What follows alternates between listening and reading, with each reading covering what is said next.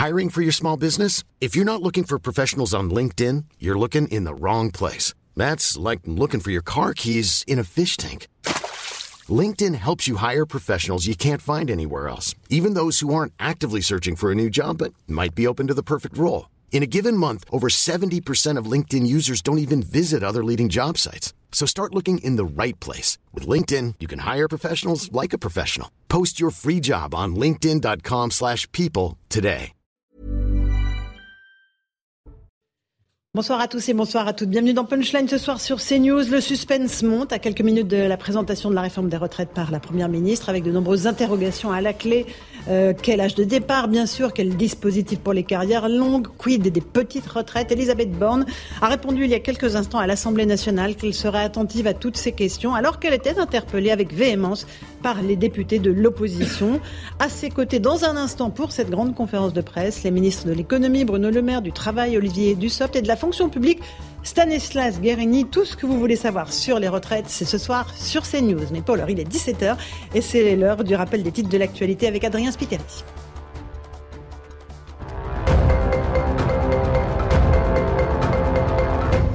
Noël Legrette convoque un comité exécutif ce mercredi. Au programme, une session extraordinaire au siège de la Fédération française de football. L'occasion pour le dirigeant de 81 ans de s'expliquer sur plusieurs sujets. Il est au centre d'une polémique après des propos sur Zinedine Zidane. Noël Legrette était auditionné aujourd'hui par le ministère des Sports. La première ministre Elisabeth Borne dévoile la réforme des retraites à l'Assemblée cet après-midi. Le projet prévoit une pension minimale pour tous les retraités à 1200 euros. La mesure phare sera l'allongement de l'âge de départ à 64 ou 65 ans. Aujourd'hui, plusieurs syndicats devraient appeler à une première journée de manifestation contre le projet du gouvernement. Accord signé entre les biologistes et la sécurité sociale. Les laboratoires étaient en grève depuis hier. Ils protestaient contre une disposition du projet de loi de financement 2023. Un compromis a finalement été trouvé. Il prévoit une baisse de budget de 250 millions d'euros. Le syndicat des biologistes appelle à mettre fin à la grève dès demain. Et puis c'est une bonne nouvelle pour l'Europe. Selon l'OMS, la flambée des cas de Covid-19 en Chine ne devrait pas avoir d'impact significatif en cause des variants déjà présents sur le vieux continent. L'organisation demande des mesures proportionnées et non discriminatoires vis-à-vis -vis des voyageurs en provenance de Chine. Merci beaucoup Adrien Spiteri pour euh, cette actualité. Pour évoquer les retraites, dans un instant, nous sommes avec Louis de Ragnel, chef du service politique d'Europe 1. Bonsoir Louis. Bonsoir Laurence. Avec Pascal Delima, chef économiste du cabinet de conseil CGI. Bonsoir, à vous, merci d'être là. Euh, Lomic Guyot, euh, journaliste CNews de JDD, merci d'être là. Et Eric Revel, journaliste tout court. Merci Eric. On va, on va parler des retraites dans un instant. On va y consacrer, je pense, une bonne partie de punchline parce qu'il y a beaucoup d'annonces qui sont attendues de la part de la Première ministre. Mais avant cela, j'aimerais qu'on évoque ce qui s'est passé et qui est tout à fait terrifiant à Villeparisis, en Seine-et-Marne, dimanche, en plein jour. Un homme a été kidnappé car, par quatre individus. On le voit ici se débattre, tenter de résister à ses agresseurs qui le rouent de coups. Euh, l'un d'entre eux d'ailleurs semble en possession d'une arme longue et qui finalement le mettent euh, dans le coffre euh, de la voiture et disparaissent. Pour l'instant, très peu d'informations sur l'identité de ces personnes, de la victime surtout. On ne sait pas où se trouve cette victime. je ne sais pas si on a en ligne notre envoyé spécial Régine Delfour et Sacha Robin qui sont sur place. bonsoir Régine. on n'a pas de nouvelles de la victime et on ne sait pas qui sont les kidnappeurs, c'est bien cela? Oui, bonsoir Laurence. Non, euh, il n'y a eu aucun signalement sur la disparition de ce jeune homme. Aucun signalement n'a été fait. Les habitants que nous avons pu rencontrer ici euh, nous ont dit ne pas connaître ce jeune homme ni les quatre individus. Ils sont, euh, les habitants ici sont choqués hein, par la violence de cette scène que vous avez décrite, qui a été filmée par un voisin qui lui a alerté les policiers. Alors ce que l'on sait, c'est que les policiers, quand ils sont arrivés sur place, ils ont trouvé un portable. Ils ont interpellé un individu, mais qui a été placé en garde à vue, mais il a été relâché.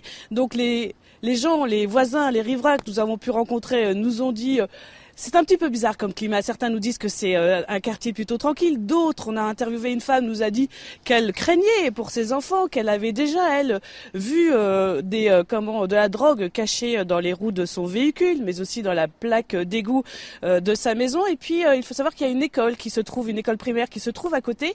Et tout à l'heure, nous discutions avec une maman et puis des enfants, un enfant qui a même pas une dizaine d'années, qui me confiait avoir peur, avoir peur que ces individus reviennent. Alors on a essayé évidemment de tenter de le rassurer. Alors pour l'heure, donc comme vous l'avez dit, aucune information ne filtre. L'enquête évidemment a été ouverte, une enquête pour séquestration, enlèvement et en bande organisée. Elle a été confiée à la police judiciaire de Meaux et il travaille évidemment puisque sur la vidéo on voit une plaque d'immatriculation et il y a différentes aussi vidéos à l'entrée et à la sortie de la ville et la police était évidemment en train d'enquêter pour le moment. Merci beaucoup, euh, Régine Delfour. Sacha Robin, sur place à Villeparisis. Euh, peu d'informations, vous le disiez, euh, sur ce qui s'est passé. Jean-Christophe Couvi est avec nous du syndicat Unité SGP Police. Bonsoir, Monsieur Couvi.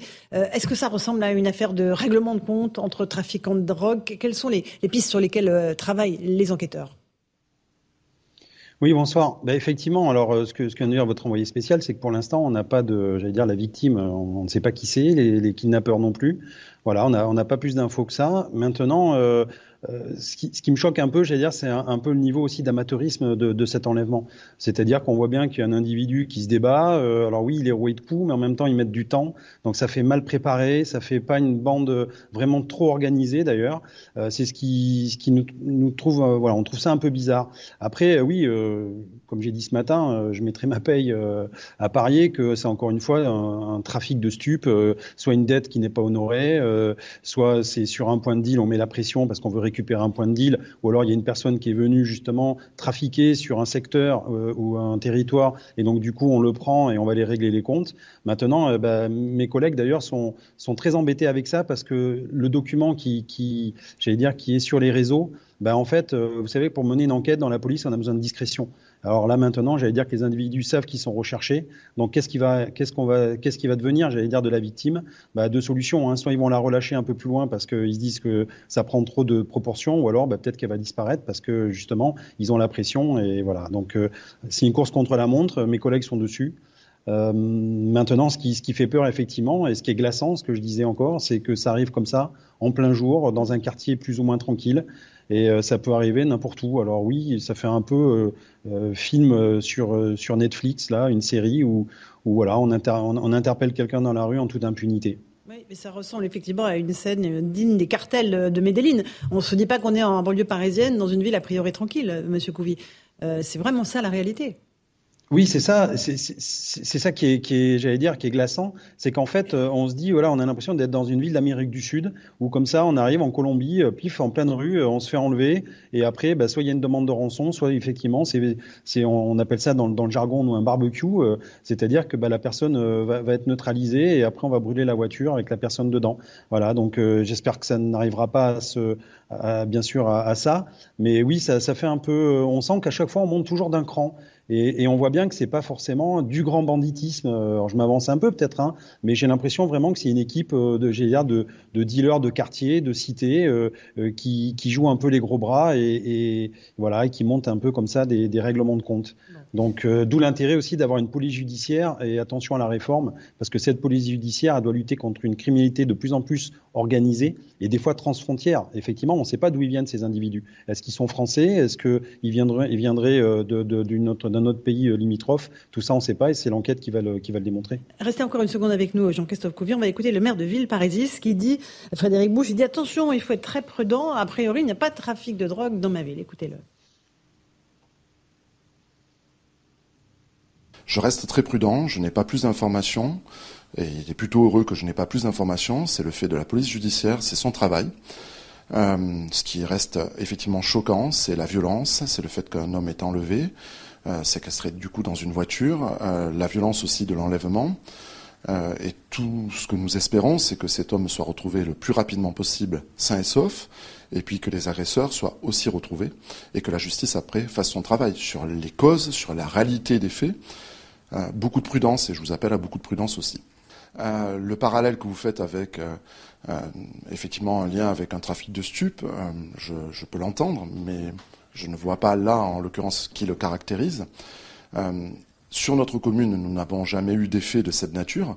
Voilà, Monsieur Couvis, ce que dit le maire, il n'y a jamais eu de fait de cette nature sur la commune de Villeparisis Moi, je connais pas bien la commune euh, par, ailleurs, mais je pense que maintenant, les trafics de stupes, il y en a dans toutes les villes, y compris les villes moyennes. Et ce qu'on voit là, c'est sur la région parisienne, mais ça va peut-être arriver, c'est déjà même arrivé euh, sur des villes moyennes. Euh, voilà, donc ça, maintenant, il faut, il faut hélas, on va prendre l'habitude. si on déclare vraiment la guerre aux stupes, il faut mener une guerre. Et quand on mène une guerre, c'est par tous les moyens, y compris économiques. C'est-à-dire que quand on s'attaque à des, j'allais dire, à des, des réseaux, c'est pas forcément que les points de deal. Alors actuellement, effectivement, on, on pilonne beaucoup les points de deal parce que oui, euh, c'est un fait. Euh, euh, en même temps, on essaie de, bouger un peu tout ça. On essaie aussi d'avoir un peu de statistiques parce qu'on en est là.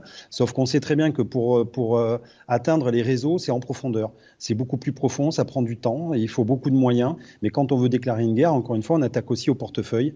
Il faut faire des saisies, il faut faire, voilà, remonter un peu la, filière. On voit bien d'ailleurs que qu'il y a des mafias qui s'organisent. Hein. On voit aux Pays-Bas et, et, euh, et, en Belgique, c'est la, la c'est la, la, mafia marocaine où il y a une vingtaine de clans comme ça.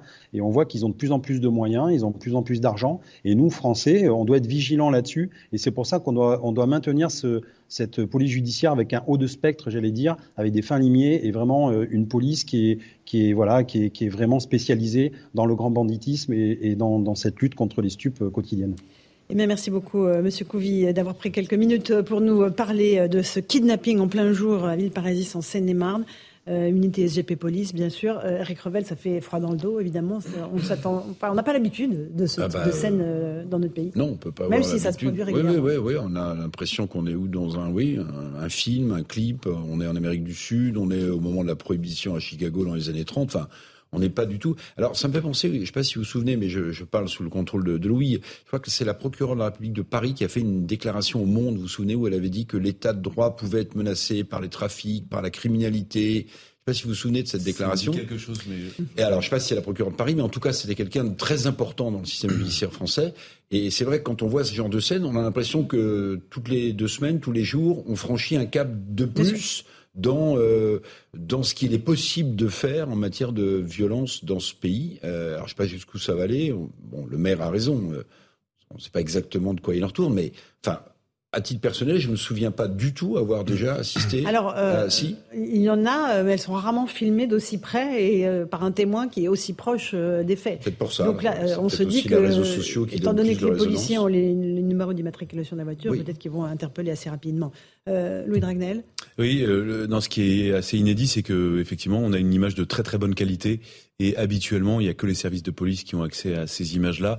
Donc là, euh, tous les, les, téléspectateurs peuvent euh, regarder comment ça se passe et observer de leurs propres yeux euh, le niveau de violence de cet enlèvement. Et encore une fois, simplement une dernière chose, on, pour l'instant, on ne connaît rien à la fois sur le, le, motif de cet enlèvement, le profil de la personne enlevée, les quatre ravisseurs, mmh, mmh, mmh. et on ne sait même pas où est la personne. Donc on attend de voir Bien entendu, en, on, on les raisons de tout ça que les enquêteurs vont effectivement euh, dénouer assez rapidement euh, le fil de cette affaire et retrouver la, la victime. Voilà pour ce qu'on pouvait dire pour l'instant pour euh, ce qui s'est passé à Villeparisis c'est ce kidnapping à ciel ouvert. La réforme des retraites, c'est donc euh, dans un quart d'heure à vivre en direct sur CNews. Euh, Elisabeth Borne va évidemment commencer à, à s'exprimer. Euh, elle l'a déjà fait il y a quelques instants à l'Assemblée nationale parce que les députés de l'opposition, notamment la NUPS euh, et le Rassemblement national, sont vent debout contre cette réforme qui devrait normalement amener l'âge départ euh, légal de retraite à 64 ans. Ce n'est pas un secret, ça a déjà été assez largement commenté euh, par les différents ministres. on va peut-être écouter d'abord, si vous le voulez bien, je ne sais pas si Gauthier Lebret euh, notre envoyé spécial à l'Assemblée nationale est déjà connecté, où il peut nous faire euh, un petit euh, récit de ce qui s'est passé dans l'après-midi. Gauthier, vous êtes sur place donc avec Pierre-François Altermat. ça a déjà commencé à, chauffer à l'Assemblée avant même que la Première ministre n'ait annoncé la réforme. C'est bien cela? Oui, tout à fait. Vous savez, euh, l'objectif du gouvernement, c'est de convaincre les républicains de voter ce texte pour s'éviter un nouveau 49-3 euh, après ce revirement. Hein. Je vous rappelle des républicains, il y a à peine quelques semaines, ils soutenaient Valérie Pécresse qui proposait une réforme des retraites à 65 ans, mais aujourd'hui, les républicains trouvent ça euh, trop brutal et c'est pourquoi Elisabeth Borne pourrait présenter une réforme d'abord à 63 ans dans un premier temps, puis à 64 ans pour convaincre les républicains. Ça risque d'être compliqué pour Eric Ciotti qui doit prendre la parole ce soir, pourrait bien réagir aux annonces d'Elisabeth Borne, puisque on va voir qu'il a d'abord fait un premier revirement et qu'il soutient quand même le gouvernement. Donc quelque part, c'est la double peine. Autre, j'allais dire, point important pour convaincre les républicains, les 1200 euros de pension pour tous. Vous savez que le gouvernement veut une pension minimum à 1200 euros, mais seulement pour les nouveaux entrants, puisque évidemment, c'est pas du tout le même coût. Si ça concerne que les nouveaux entrants, c'est 1 milliard d'euros par an, mais si ça concerne tout le monde, c'est 2,7 milliards d'euros par an.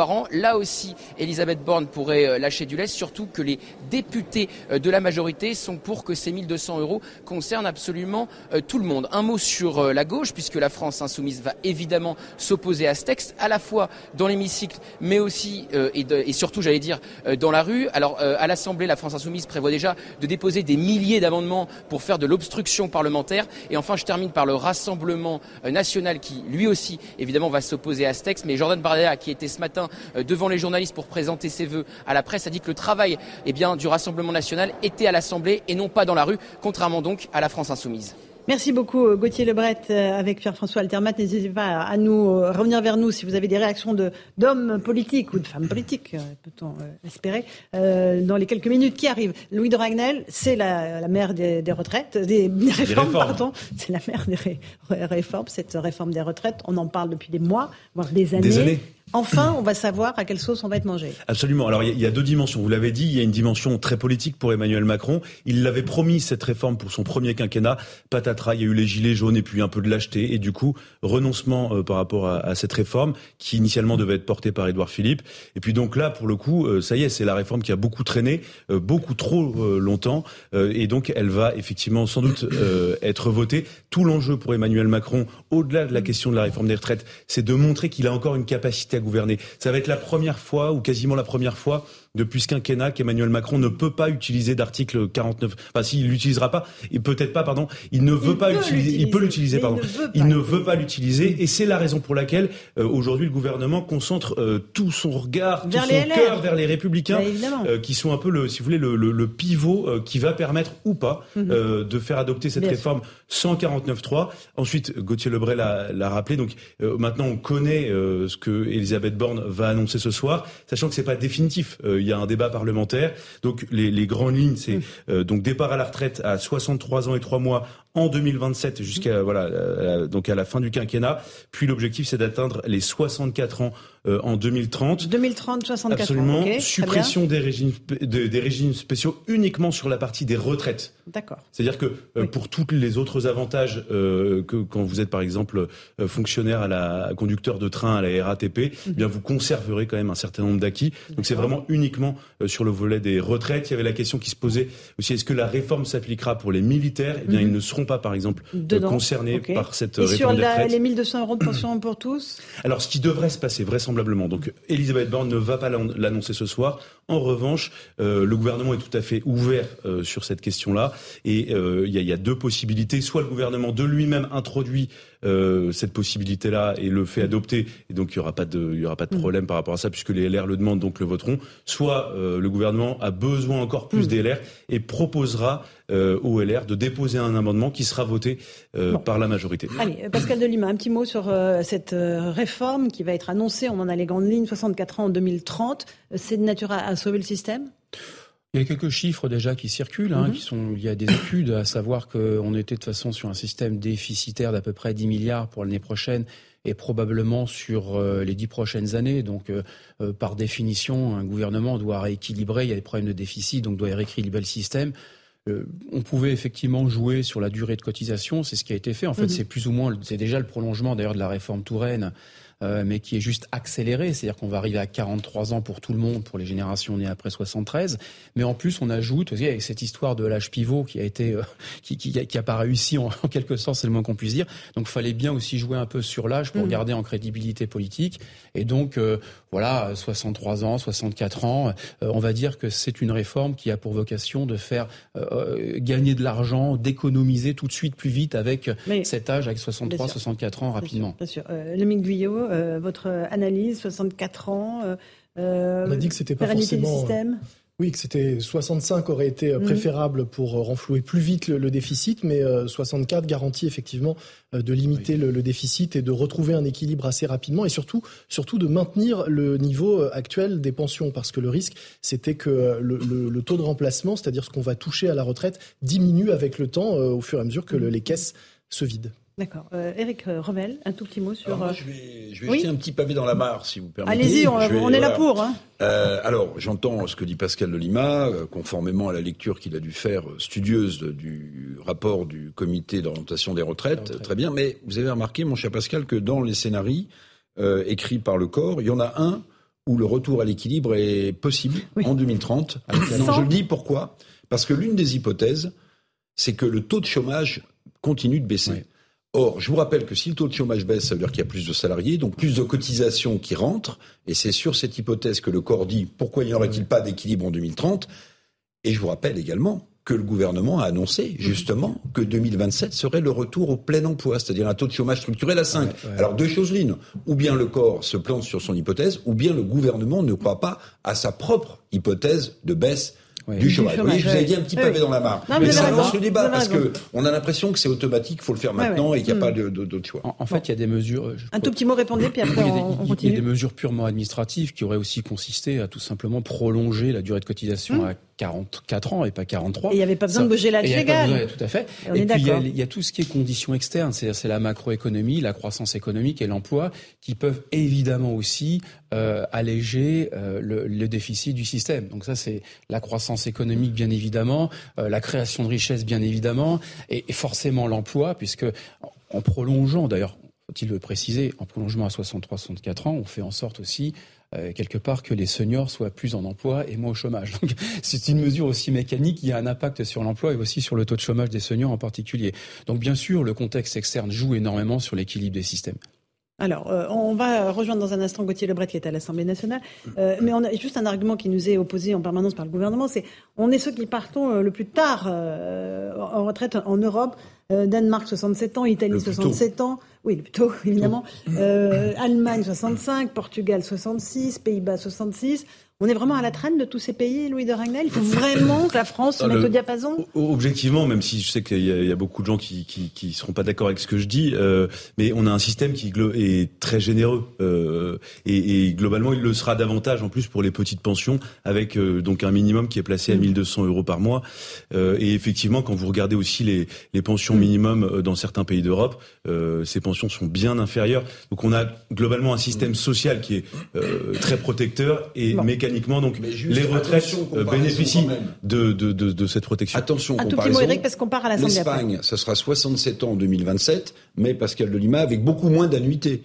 Ils sont à 37 annuités, c'est pas la même chose. Donc il faut comparer l'âge de départ et, les annuités qu'on vous demande d'avoir. Gauthier Lebret nous attend euh, à l'Assemblée nationale avec euh, Pierre-François Altermat et son invité Fabien Roussel. Gauthier, est-ce que vous pouvez interroger Monsieur Roussel sur cette hypothèse de 64 ans en 2030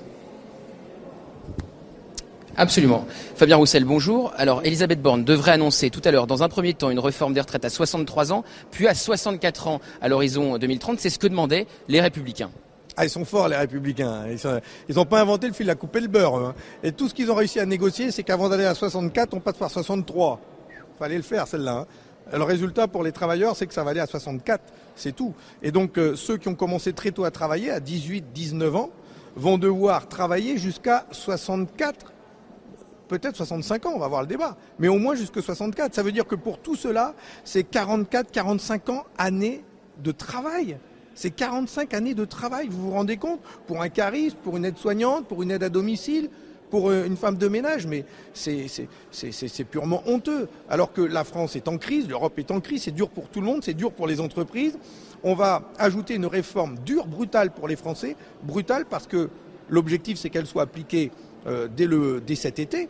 Et ceux qui ont prévu un pot de départ à la retraite au mois de septembre, c'est terminé. Hein, si la réforme elle passe. Alors il va falloir se mobiliser fortement. C'est pour ça que nous, nous ferons des propositions pour montrer d'abord qu'il est possible de réformer notre système de retraite améliorer les pensions sans augmenter l'âge de départ, c'est possible. Il faut euh, changer le, mode de financement, mais euh, surtout, il va falloir résister, se battre. Et nous appelons d'ores et déjà à la mobilisation.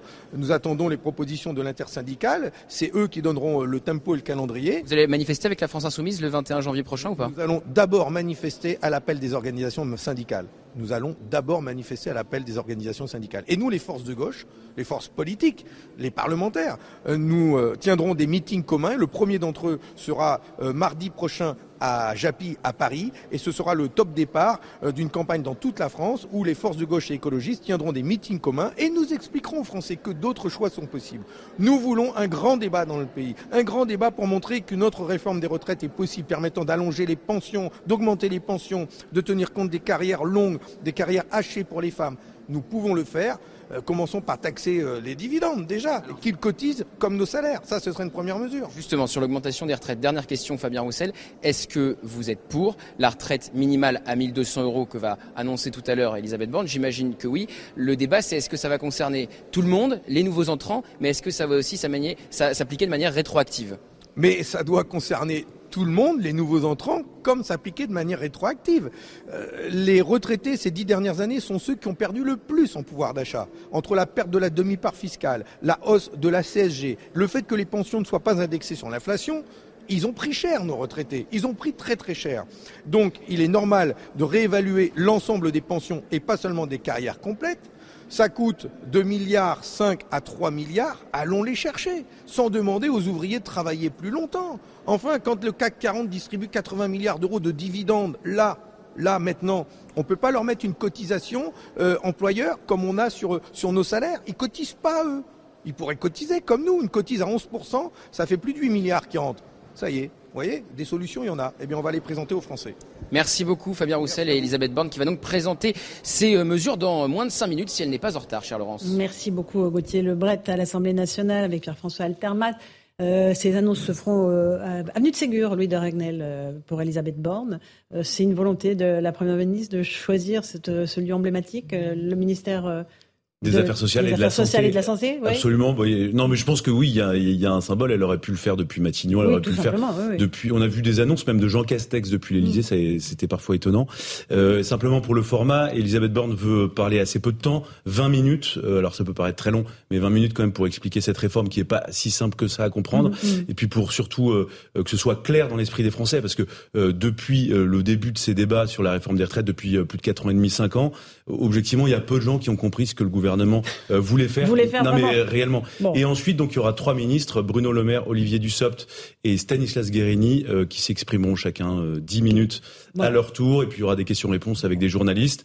Euh, voilà, l'objectif quand même pour le gouvernement, euh, bah, là pour le coup, c'est plus temps de convaincre ni les partenaires sociaux qui ne sont absolument pas convaincus, ni de convaincre les républicains, puisque maintenant on a compris que ça allait plutôt euh, toper euh, main dans la main. Mmh. Là, l'objectif, c'est quand même d'expliquer aux Français à quelle sauce ils vont être mangés euh, ou à quel, comment Alors, on a des premières informations là, effectivement, confirmant ce que vous venez de nous dire. L'âge légal de départ atteindra 64 ans en 2030. Il faudra avoir cotisé 43 ans dès 2027 au lieu de 2035 pour une retraite à taux plein.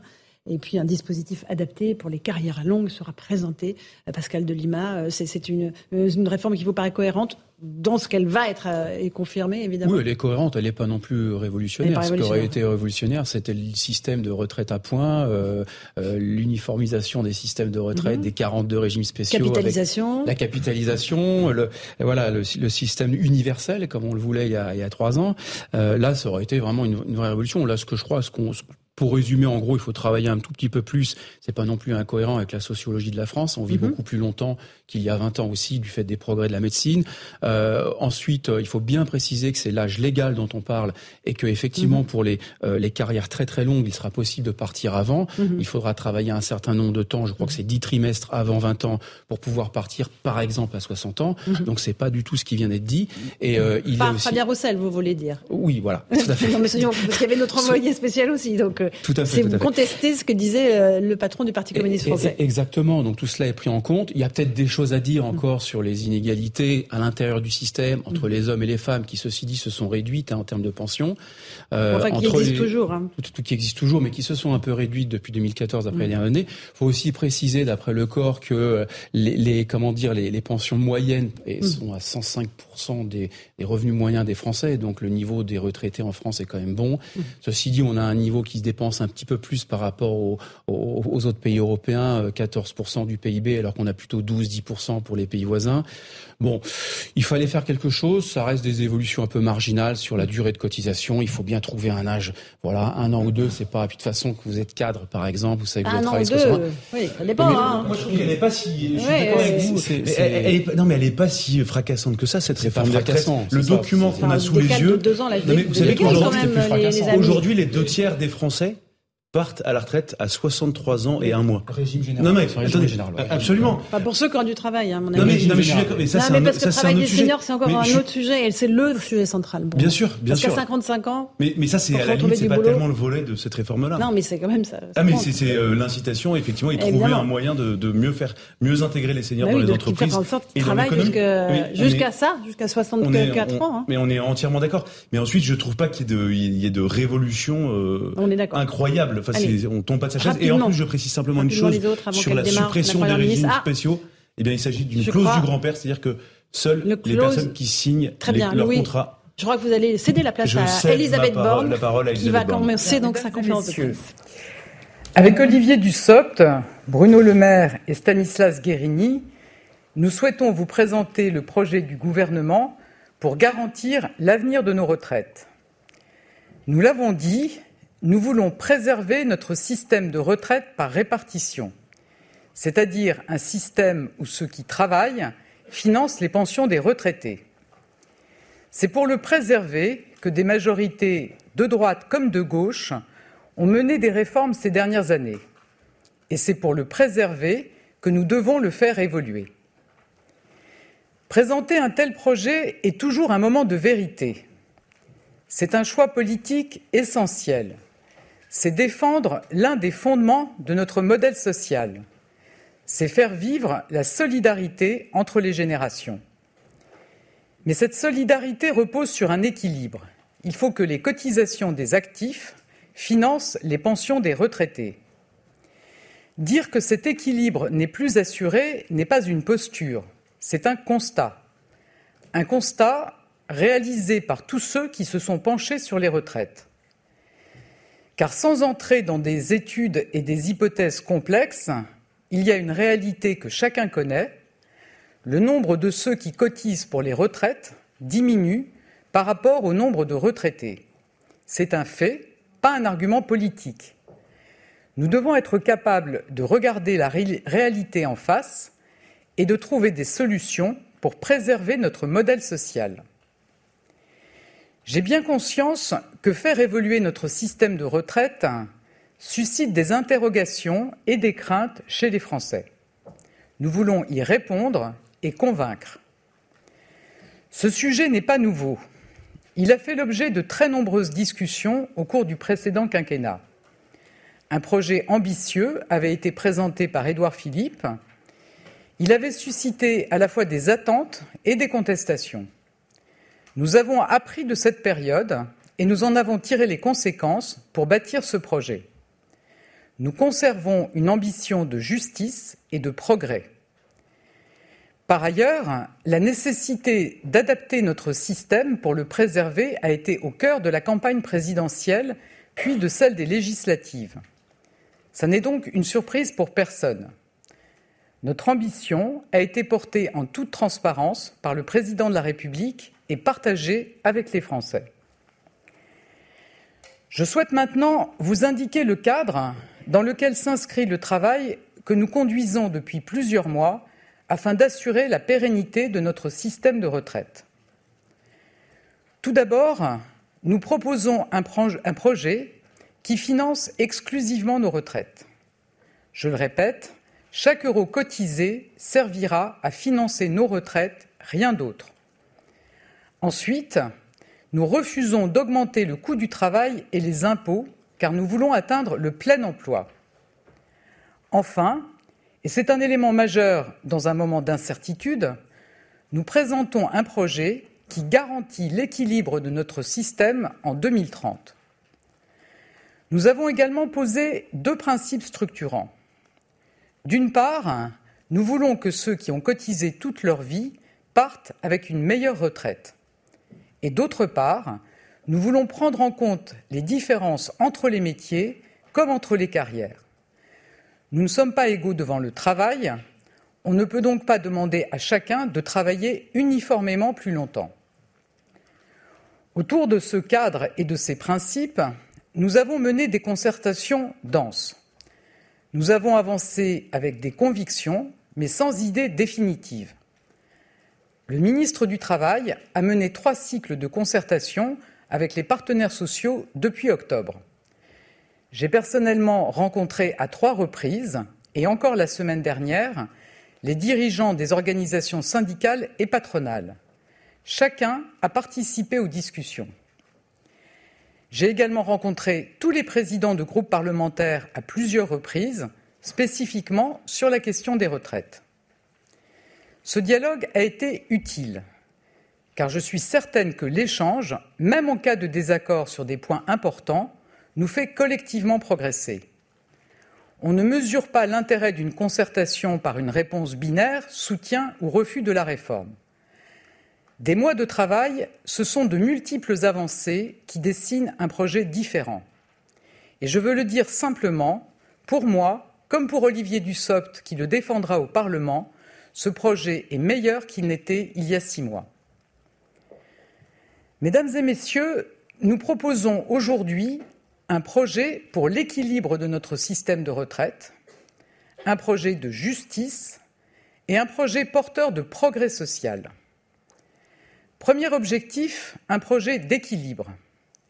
Le déséquilibre entre le nombre d'actifs et le nombre de retraités va provoquer des déficits qui vont se creuser année après année. Laisser s'accumuler ces déficits serait irresponsable.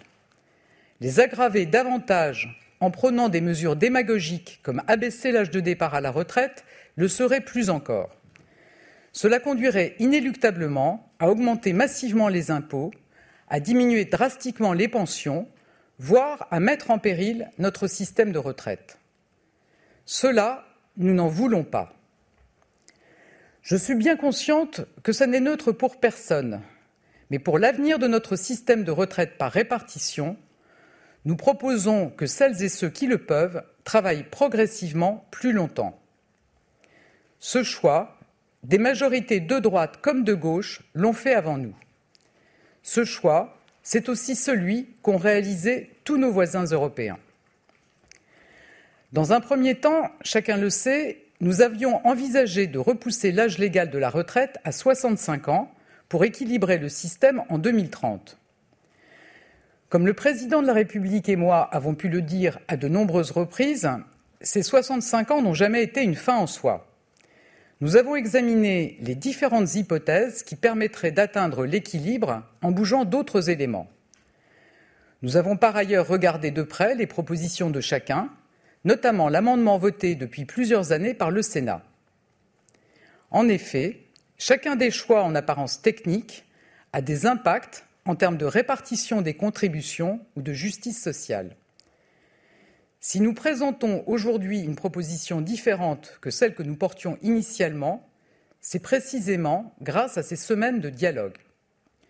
Je suis reconnaissante à tous les partenaires sociaux et aux différentes forces politiques, même les plus opposées à toute réforme, d'avoir contribué à cet exercice collectif.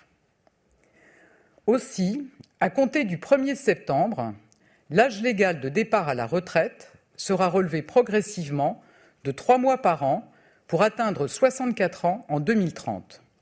Nous serons donc à 63 ans et trois mois à la fin du quinquennat. Parallèlement, nous n'irons pas plus loin que les 43 ans de cotisation prévus par la réforme Touraine pour partir avec une retraite à taux plein, mais nous atteindrons cette cible plus vite en passant à un rythme d'un trimestre par an. Nous serons à 43 ans en 2027. Enfin, nous maintiendrons à 67 ans l'âge auquel les personnes peuvent partir à la retraite sans décote, quelle que soit leur durée de cotisation. C'est essentiel pour celles et ceux qui ont eu une carrière hachée ou incomplète, et je pense ici particulièrement aux femmes. Ce projet est bien universel. Il concernera tous les actifs, salariés, indépendants et fonctionnaires. Travailler plus permettra aux futurs retraités de bénéficier de meilleures pensions. Pour que ce projet soit pleinement équilibré, il faudra que chacun prenne sa part. C'est pourquoi nous demanderons aux employeurs une contribution supplémentaire pour le financement de la retraite. Mais nous refusons qu'elle augmente le coût du travail. C'est pourquoi nous baisserons symétriquement la cotisation des employeurs au régime des accidents du travail et des maladies professionnelles qui est très excédentaire. Et je veux le souligner, avec un âge légal de départ à la retraite qui atteindra 64 ans en 2030 et 43 années de cotisation, l'objectif sera atteint à cet horizon. Notre système par répartition sera alors à l'équilibre. Bruno Le Maire précisera dans quelques instants le cadrage financier de notre projet. Mesdames et messieurs, le deuxième pilier de notre projet, c'est la justice. Car derrière les principes généraux, il y a la situation de millions de travailleurs. Un système juste, c'est permettre à ceux qui ont commencé à travailler tôt de partir plus tôt. Nous allons conserver et améliorer le dispositif dit carrière longue en le rendant plus juste et plus lisible. Nous créerons notamment un niveau intermédiaire pour ceux qui ont commencé à travailler avant 18 ans. En 2030, lorsque l'âge légal de départ à la retraite aura été porté à 64 ans, il restera à 58 ans pour ceux qui ont commencé à travailler très tôt, avant 16 ans. Pour ceux qui ont commencé entre 16 et 18 ans, je pense notamment aux apprentis, la retraite sera possible à partir de 60 ans. Et pour ceux qui ont commencé entre 18 et 20 ans, elle le sera à partir de 62 ans. Nous rendrons le dispositif carrière longue plus juste, notamment pour les femmes. Avant ce projet, les périodes de congé parental n'étaient pas prises en compte dans la durée pour en bénéficier. Cela sera désormais le cas. Ainsi, davantage de Français seront concernés par le dispositif, un Français sur cinq arrivant à la retraite dans les prochaines années. Un système juste, c'est aussi tenir compte de la pénibilité de certains métiers. Nous devons prendre en compte l'usure professionnelle liée aux conditions d'exercice de certains métiers hier et aujourd'hui. Au-delà des facteurs intégrés au compte professionnel de prévention, le C2P, nous devons mieux reconnaître l'impact d'autres contraintes sur la santé des travailleurs, notamment le port de charges lourdes ou les postures pénibles. Pour ces travailleurs, nous allons renforcer le suivi médical, repérer les fragilités et mieux accompagner ces salariés vers des dispositifs de départ anticipé à 62 ans pour raisons de santé. Ensuite, je ne peux pas me résoudre à ce que le travail puisse abîmer tant de nos compatriotes. C'est pour cela que la prévention est au cœur de notre projet. Nous allons créer un fonds d'investissement dans la prévention de l'usure professionnelle doté d'un milliard d'euros. Nous voulons ensuite réfléchir différemment à l'évolution des carrières et faciliter les reconversions. Ainsi, nous allons améliorer le C2P et permettre qu'il soit utilisé pour des reconversions professionnelles. Ce sont des avancées sociales tout au long de la carrière. Olivier Dussopt y reviendra. Je souhaite préciser que les militaires et les fonctionnaires en catégorie active, comme les policiers ou les sapeurs-pompiers, dont les métiers sont plus dangereux, pourront continuer à partir plus tôt. Ce sera aussi le cas pour les aides-soignantes dans la fonction publique hospitalière, la durée de service permettant de bénéficier d'un départ anticipé, tout comme l'âge d'annulation de la décote, n'évolueront pas. Stanislas Guérini présentera dans un instant les implications de notre projet dans la fonction publique. Un système juste, c'est également prendre en compte les situations de chacun et en particulier les plus fragiles. un départ à 62 ans à taux plein sera maintenu pour les personnes en invalidité, en incapacité ou en inaptitude. Cela représente 100 000 personnes par an.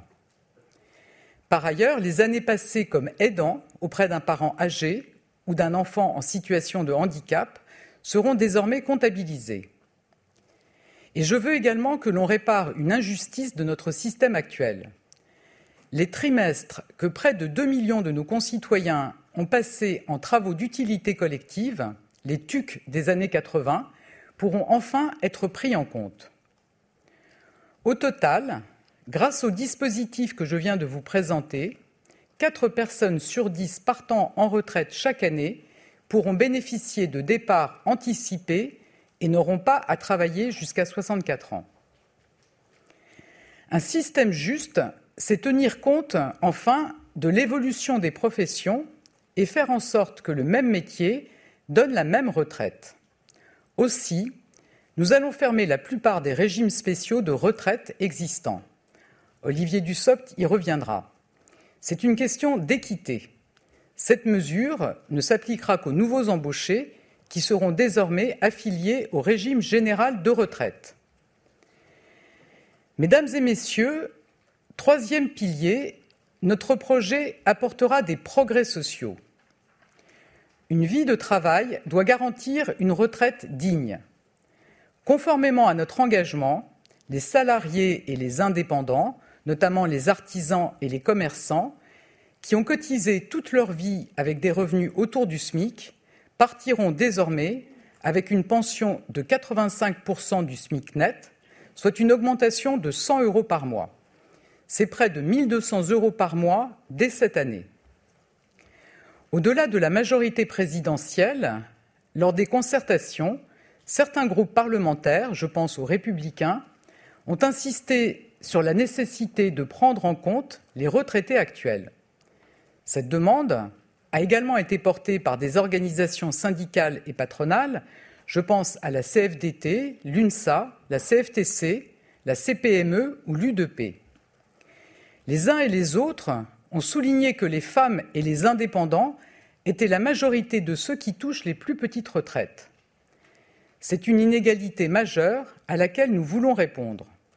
Aussi, avec le président de la République, nous avons décidé d'intégrer dans notre projet la revalorisation des pensions de retraite actuelles pour tous ceux qui ont une carrière complète au niveau du SMIC. Grâce à cette mesure, près de 2 millions de petites retraites vont être augmentées.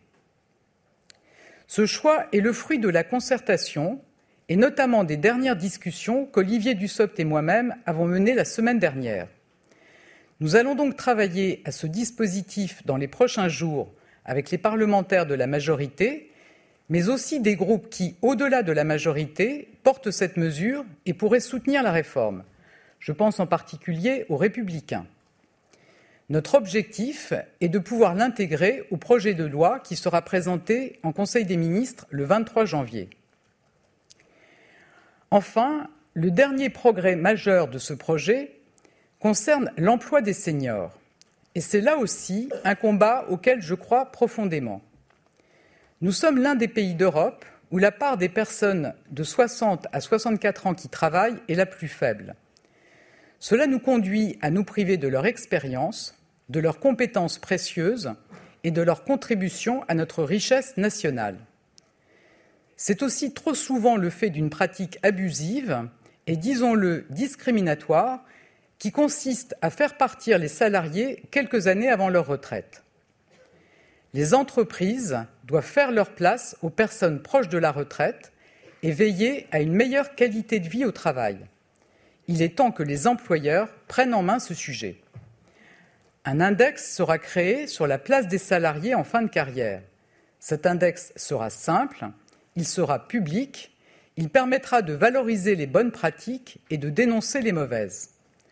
Le construire sera obligatoire pour les entreprises de plus de 1000 salariés dès cette année et en 2024 pour celles de plus de 300 salariés. Nous souhaitons aussi donner plus de souplesse à la transition entre l'activité et la retraite. Nous allons donc assouplir le dispositif de retraite progressive pour les salariés et l'étendre à la fonction publique. Nous permettrons ainsi à ceux qui le souhaitent de passer à temps partiel deux ans avant l'âge légal de départ en liquidant une partie de leur retraite.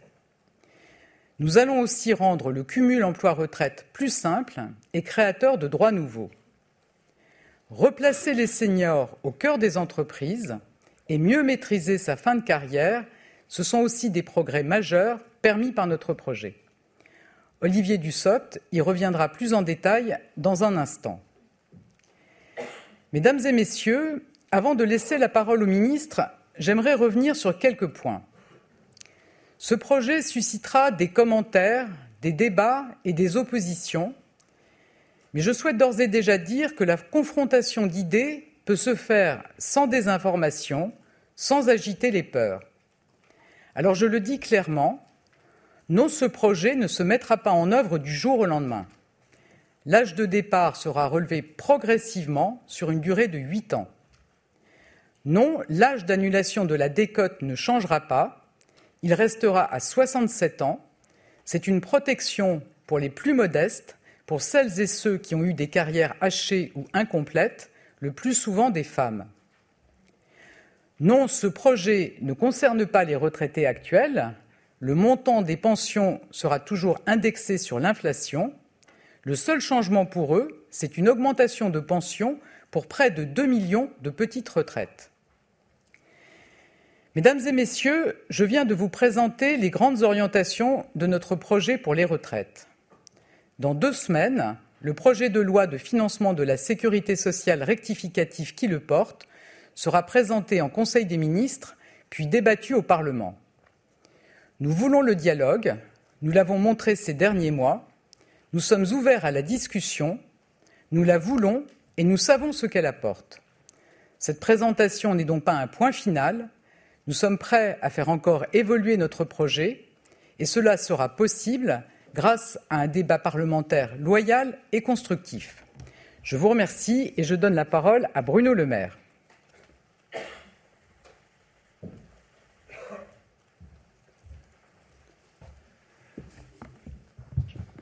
Voilà donc pour euh, euh, les premiers mots d'Elisabeth Borne qui nous a présenté les grandes lignes de cette réforme des retraites destinée à garantir l'équilibre du système. C'est vraiment là-dessus qu'elle a elle a martelé ses arguments.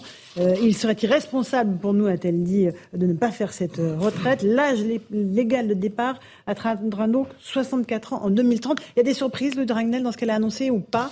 Euh, il y a les petites pensions, les pensions minimum relevées à 1200 euros. Hein. Voilà, il y a donc 1200 euros effectivement minimum pour les petites pensions. Et puis il y a des précisions sur les, les grilles d'âge de départ à la retraite pour les carrières longues, donc les gens qui ont commencé à travailler très tôt. Donc là, pour le coup, il y a, on voit cette volonté du gouvernement d'essayer de rassurer.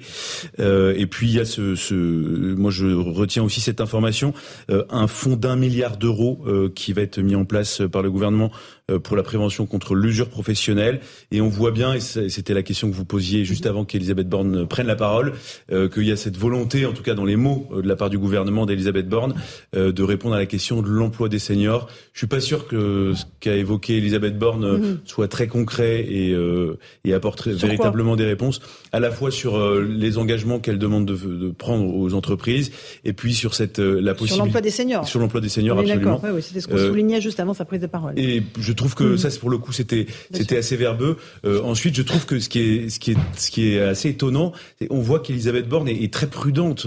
Elle, elle, anticipe déjà les, les, les attaques, alors qu'elle devrait peut-être assumer davantage sa réforme pour que ce soit beaucoup plus mm. clair. Elle termine son intervention en expliquant euh, la réforme ne sera pas ça, ne sera pas ça, ne sera pas ça.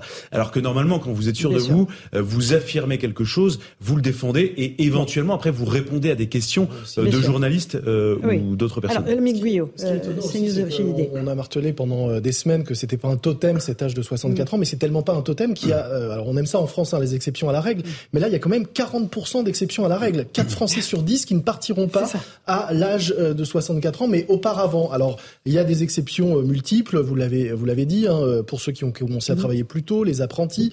il y aura aussi, à partir de 61 ans, la possibilité d'être en incapacité et de partir dès 62. Enfin, on a l'impression que là, le, le, la réforme simple avec un âge mmh. remonté pour tout le monde, Là, déjà, ça devient compliqué. 40% quand même des Français qui ne, qui ne seront pas concernés par ce nouvel âge. Éric Revel, euh, la bah, retraite. Euh, Alors, je pense qu'Elisabeth Borne marche sur des œufs. Je vais employer une formule un peu plus euh, imagée que celle de, Louis Dragnel.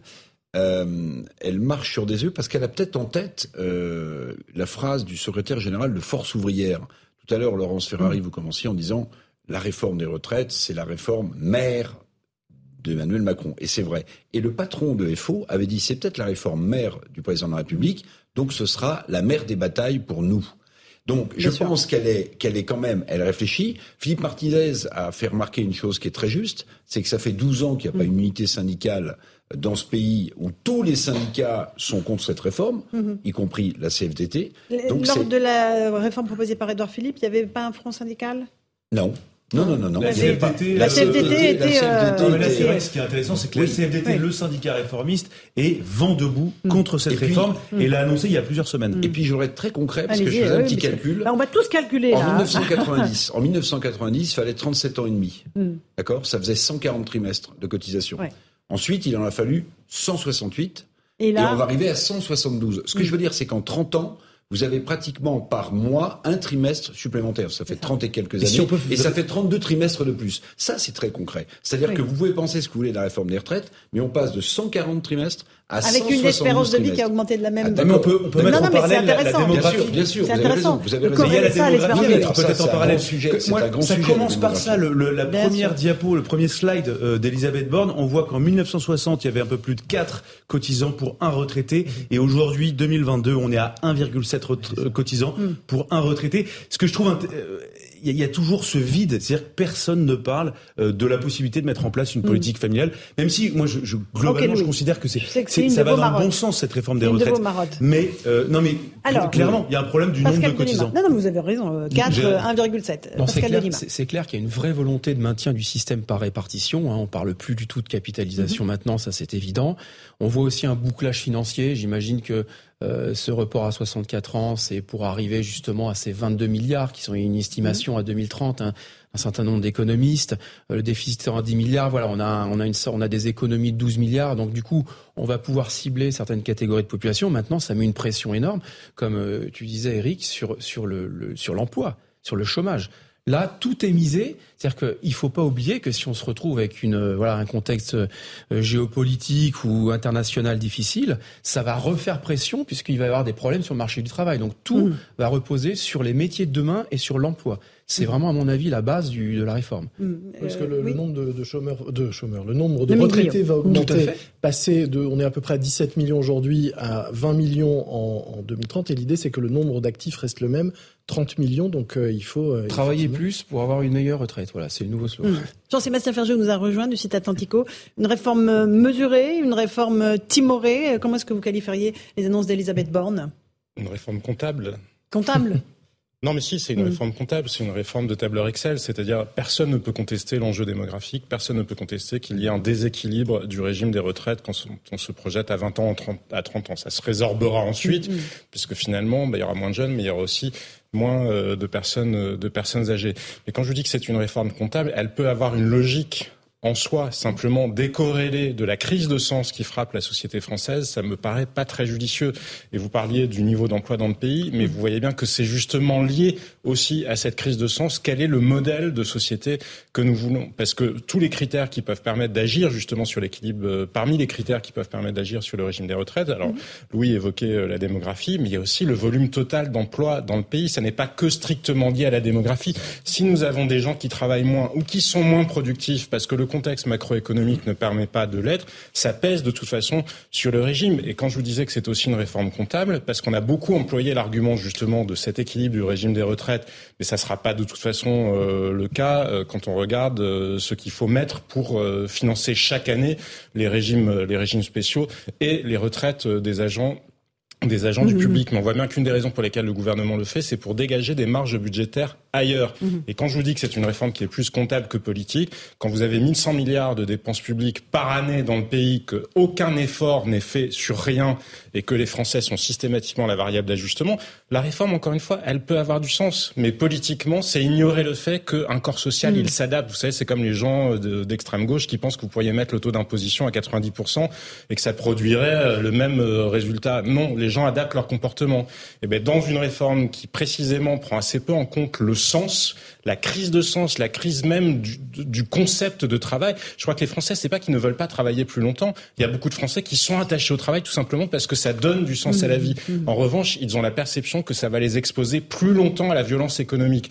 Donc je crois que le décorréler finalement du fait de reconstruire un avenir dans lequel chacun puisse se projeter, bah, c'est plus comptable que politique. D'accord. Éric euh, Revel, euh, vous partagez cette analyse de Jean-Sébastien Ferjou? Euh, C'est plus comptable sur, que politique Sur le sens du travail, c'est sûr, mais bon, ça j'allais dire, c'est c'est la couche supplémentaire. Mais le vrai sujet, je le partage plus spécifiquement avec Pascal Delimas, c'est-à-dire que plus le taux de chômage va baisser dans ce pays, ça veut dire plus il y aura de salariés, mécaniquement, hein, et donc plus les cotisations de retraite, qu'elles soient salariales ou patronales, rentreront dans les caisses. Et, et moi, je marque une sur une prévision que je suis pas prêt d'oublier, que le gouvernement a annoncé, c'est le taux de chômage euh, le plein emploi, hein, c'est comme ça que les économistes l'appellent, c'est-à-dire un taux de chômage structurel à 5%. Donc ça veut dire qu'on est à 7,3, ça veut dire que si on perd deux points de chômage, mécaniquement, on va avoir des milliards d'euros qui vont rentrer dans les caisses de l'État, sauf à imaginer encore une fois que le gouvernement ne croit pas à sa propre prévision de taux de chômage. Ah. Puis j'ajoute un point important parce que c'était la confusion aussi autour de cette réforme. C'est le point qu'a souligné Elisabeth Borne en disant euh, on a peut-être dit des choses qu'on a mal interprétées, mais en fait, on va bien utiliser les marges financières qui vont être dégagées par la réforme des retraites uniquement pour les retraites. Puisque vous vous souvenez que Bruno Le Maire avait entretenu une certaine confusion en expliquant qu'une partie des marges financières de la réforme des retraites pourrait servir à circuler, à, se financer autre chose. Là, elle a bien insisté, parce que là, sinon, on ne comprenait pas l'urgence, évidemment, de la réforme des retraites. Alors voilà, on est pratiquement, euh, il est pratiquement 17h59. Euh, euh, on est euh, évidemment dans Punchline. Euh, on est dans Punchline. Bienvenue à tous. Si vous nous rejoignez à l'instant dans Punchline sur CNews et sur Europe 1, 17h59, la première ministre Elisabeth Borne vient de présenter sa réforme des retraites en compagnie des ministres de l'économie Bruno Le Maire, du travail Olivier Dussopt et de la fonction publique Stanislas Guérini. Parmi les grandes annonces, la confirmation de l'âge de départ en retraite à 64 ans en 2030 et la possibilité pour les carrières longues qu'aucune personne n'ayant commencé à travailler tôt ne soit obligée de travailler plus de 44 ans. Une réforme qui devra trouver une majorité. Les républicains se disent prêts à la voter, mais sous condition. Tous les détails dans cette édition avec nos invités, évidemment, nos débatteurs et toutes les réactions politiques à cette annonce faite par Elisabeth Borne. Ce sera dans un instant, juste après euh, les grands titres de l'actualité de 18h sur CNews et sur Europe.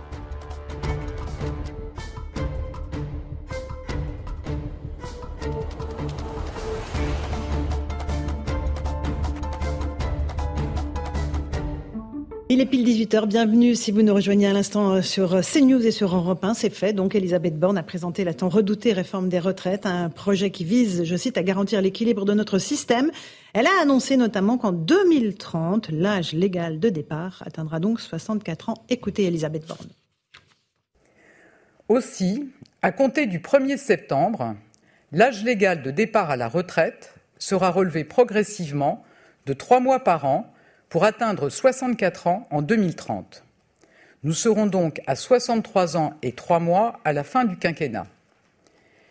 Parallèlement, nous n'irons pas plus loin que les 43 ans de cotisation prévus par la réforme Touraine pour partir avec une retraite à taux plein, mais nous atteindrons cette cible plus vite en passant à un rythme d'un trimestre par an. Nous serons à 43 ans en 2027.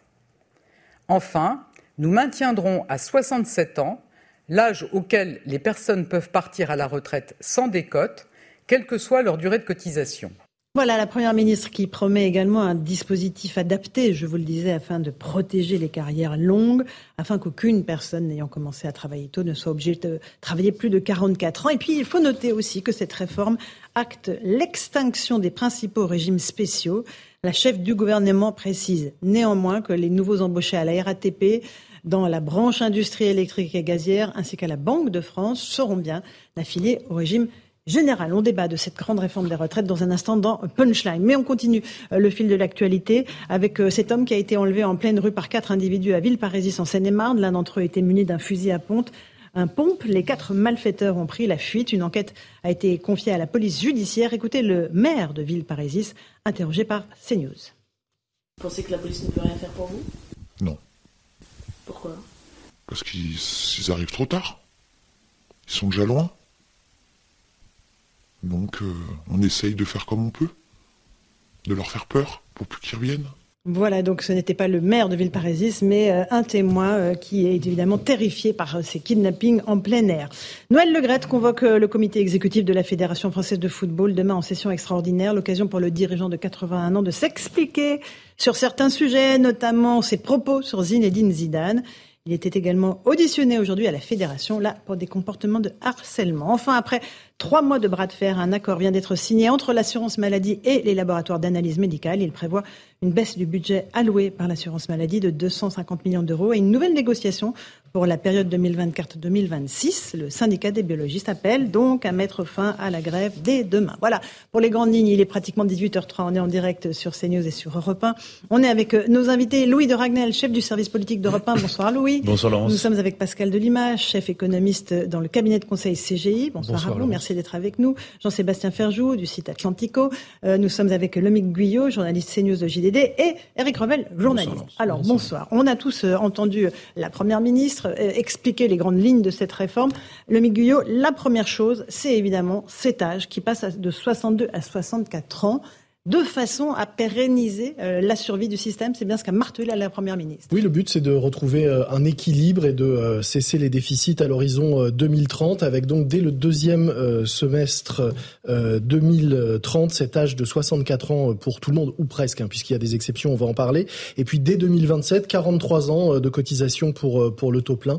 Voilà les, les dates qu'il faut avoir, avoir en tête. Et puis il y a cette question des régimes spéciaux, Louis de Ragnel, l'extinction de certains régimes spéciaux les principaux régimes 42 à l'exception de trois. Mhm. Euh, les trois, c'est pour les marins pêcheurs, euh, les, la comédie française et l'Opéra de Paris. Voilà. Donc globalement, euh, c'est effectivement l'extinction euh, de 42 régimes spéciaux. Donc ça veut dire que euh, toutes les personnes qui travaillent dans des entreprises qui aujourd'hui sont concernées mhm. par les, tous ceux qui entrent et donc qui signent un contrat de travail ne, ne, pourront plus bénéficier de ces régimes spéciaux. Mais ce qui veut dire que tous ceux qui ont signé hier ou avant-hier mhm. ou qui continueront de signer dans les prochaines semaines des contrats continueront d'être protégés par ces régimes spéciaux uniquement sur la question des retraites, parce que pour tout le reste, euh, les, ces entreprises-là conservent des statuts spécifiques. Alors, très vite, on a en ligne Marc Toiti, économiste, qui a écouté euh, religieusement euh, la Première ministre, les annonces d'Elisabeth Borne. Marc Toiti, euh, comment est-ce que vous qualifiez cette réforme? Elle va permettre de sauver le système? Elle ne va léser personne? Ou au contraire, il y aura des, des gens qui seront sur le bord de la route? Vous savez, en, 25 ans que je fais ce métier, ça fait ma sixième réforme des retraites. C'est ce que je veux dire. Donc, euh, euh, malheureusement, on, connaît le problème, c'est qu'à chaque fois, ce qu'on appelle le, bouclage macroéconomique est erroné. Ça veut dire que le gouvernement table sur une croissance qui va rester durablement à 2%, sur un taux de chômage qui va baisser à 5,5%. Évidemment, ce ne sera pas le cas. Donc, on n'aura pas les recettes escompté. Et donc, je pense que dans quelques années, il faudra faire une nouvelle réforme euh, de la retraite parce que ça ne suffira pas, euh, sachant qu'il y a quand même une bonne nouvelle, c'est la suppression des régimes spéciaux. C'est vrai qu'on s'y attendait pas trop. Ça, c'est plutôt une bonne nouvelle, bien sûr, bien sûr, c'est sur les nouveaux contrats qui vont être signés. mais néanmoins, c'est vrai que ça reste quand même une réforme à minima. malheureusement, je doute qu'on va réussir à atteindre l'équilibre d'ici d'ici 2030 ou les, ou les années à venir. Et donc, ce qui veut dire que euh, on restera malheureusement sur un problème de financement des retraites. Je rappelle les chiffres hein, du, du, du, corps, du centre de situation des retraites. Euh, si on continue comme ça jusqu'en 2050, il pourrait avoir jusqu'à 1000 milliards d'euros de dettes liées aux retraites, notamment également les, les, retraites euh, des fonctionnaires. Vous savez que chaque année, l'État dépense aujourd'hui à peu près 30 milliards par an pour euh, euh, atteindre justement l'équilibre de l'ensemble de ces retraites et des régimes spéciaux, et notamment des fonctionnaires. Et là, évidemment, ça veut dire que nous avons déjà 3 000 milliards d'euros de dettes. Cette dette va encore augmenter. Donc, ça va dans le bon sens. Hein. On va pas, encore une fois, je pense que c'est malgré tout une bonne nouvelle. Il fallait, enfin, il faut, elle n'est pas encore passée, à mon avis. J'en doute, mais enfin, il faut faire cette réforme. Le problème, c'est que malheureusement, vous voyez que dans quelques années, on y reviendra parce que malheureusement le, bouclage macroéconomique n'est pas fiable et malheureusement on aura le taux de chômage aujourd'hui, on a une crise qui est en train d'arriver, qui est en train de revenir, nous sommes en récession. Donc euh, dès 2023, on aura une croissance beaucoup plus faible que prévu pendant plusieurs années. Et pareil, le taux de chômage, malheureusement, va repartir à la hausse. Donc, moins de rentrées pour financer ces retraites. Donc, le, le trou des retraites va quand même rester assez élevé pendant les 15 prochaines années. Une petite question, Marc Toiti. Elle a beaucoup parlé aussi euh, à la fin, à la Première ministre, de, euh, des personnes de 60 à 64 ans euh, qui travaillent peu. En réalité, nous sommes le pays d'Europe dont les 60-64 ans travaillent le moins. Et là, elle a parlé de pratiques discriminatoires des entreprises. Il faut que les entreprises ne, ne, ne fassent pas partir les retraités 3 ou 4 ans avant la date euh, de, leur départ bah, Le problème, c'est qu'il y a des processus de pré-retraite euh, qui ont été votés par les différents gouvernements. Donc, c'est un petit peu euh, là aussi paradoxal. Ce qui fait qu'encore une fois, je pense qu'aujourd'hui, il y a beaucoup d'entreprises qui font face à des pénuries main-d'œuvre, donc qui souhaitent effectivement les garder. Maintenant, est-ce que si, dans l'autre côté, on maintient les régimes spéciaux, justement, de, pré-retraite, à ce moment-là, il y a beaucoup de retraités qui vont préférer, pourquoi pas s'arrêter plus tôt, pour avoir un, équivalent en termes de salaire. Donc, c'est ça aussi le problème, c'est que oui, pour conserver, mais à ce moment-là, il faut des salaires qui soient plus élevés. Et si on maintient les systèmes de pré-retraite, on ne pourra pas les conserver là aussi au travail. Et puis ne l'oublions pas, qu'est-ce qui crée le travail? Qu'est-ce qui crée l'emploi? C'est la croissance, c'est l'activité économique. Et donc si malheureusement, vous savez, dans les années 90 euh, encore, on avait chaque année 2,5% de croissance hors inflation, c'était notre, notre, croissance structurelle, comme on l'appelle. Aujourd'hui, tenez-vous bien, on est entre 0,7 et 0,9%. Donc là, on ne crée pas du tout le même nombre d'emplois qu'il y a quelques années. Donc ce qui fait que même pour les seniors, ça sera beaucoup plus difficile puisque globalement, si la croissance n'est pas là, il n'y aura pas les créations d'emplois à l'arrivée. Merci beaucoup Marc Toiti d'avoir pris quelques minutes pour euh, euh, évoquer avec nous euh, ces annonces d'Elisabeth Borne. Pascal de Lima, vous voulez rajouter quelque chose sur la, philosophie, encore une fois, développée par Elisabeth Borne? Oui, tout à fait. Alors en fait, effectivement, on voit bien qu'il y a une vraie volonté de maintenir ce système par répartition, on a bien compris.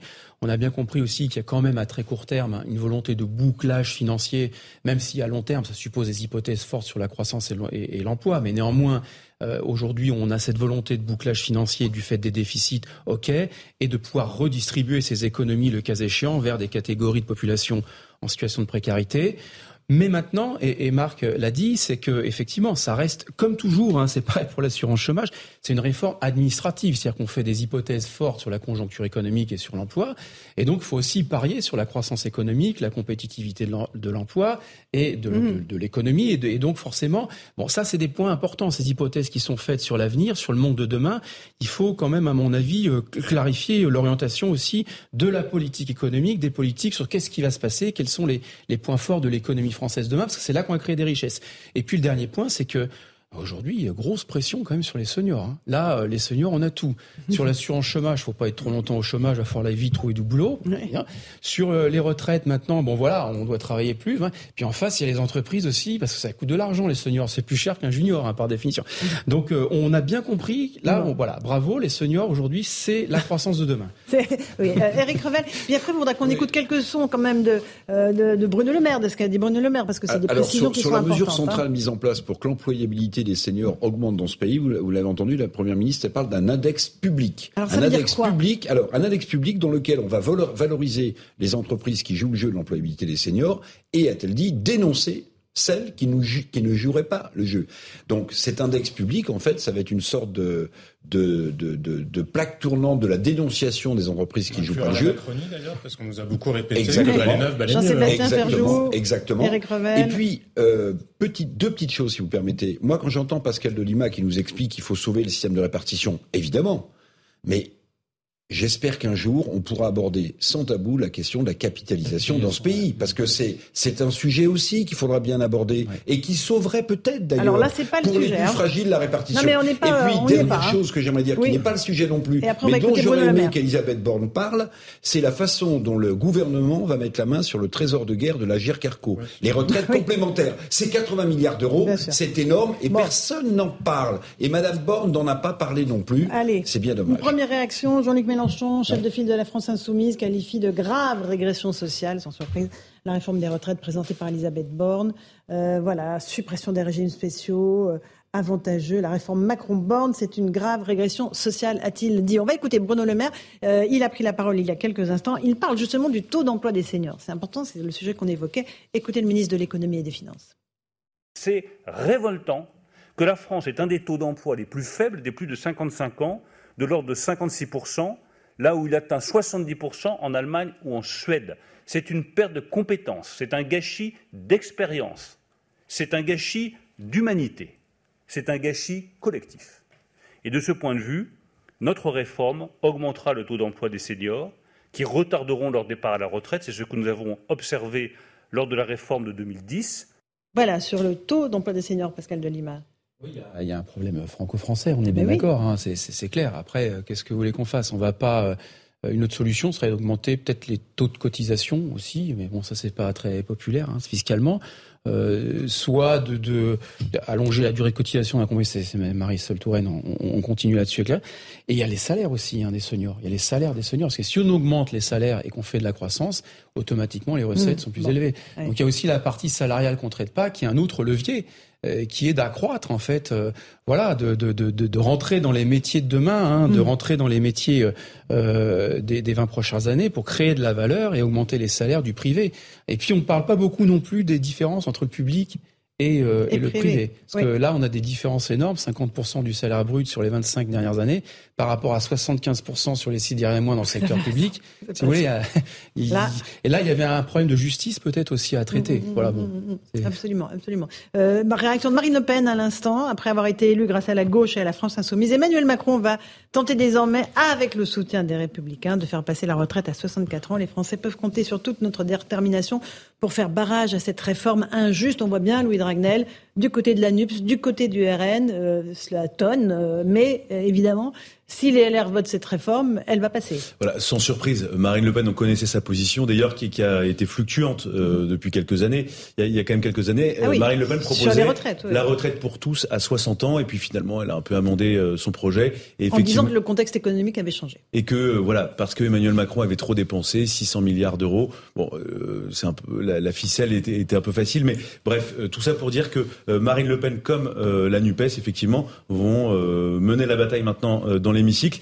Mais il faut quand même regarder le, le, le, véhicule parlementaire que va utiliser, c'est un peu technique, que va utiliser ah le gouvernement. Ne nous perdez pas dans les détails techniques, parce que là, chacun essaie de calculer à quel âge il va devoir partir à la retraite, Louis. non mais, ne nous perdez pas, Louis Dragnel. Le gouvernement aura 20 jours. Il y a un, il y a un délai. Euh, mm. limité dans le temps pour faire adopter à l'Assemblée nationale la réforme. Et donc, globalement, il y a de fortes chances pour qu'elle soit adoptée plutôt facilement. 149, effectivement, 149.3 avec le soutien des Républicains. Mais là, concrètement, euh, on va se le dire, tous, les Français qui nous regardent, ils calculent. Ils se disent, ceux qui sont en âge de travailler, à quel âge je vais devoir partir? C'est ça, en fait, euh, tout le contexte technique.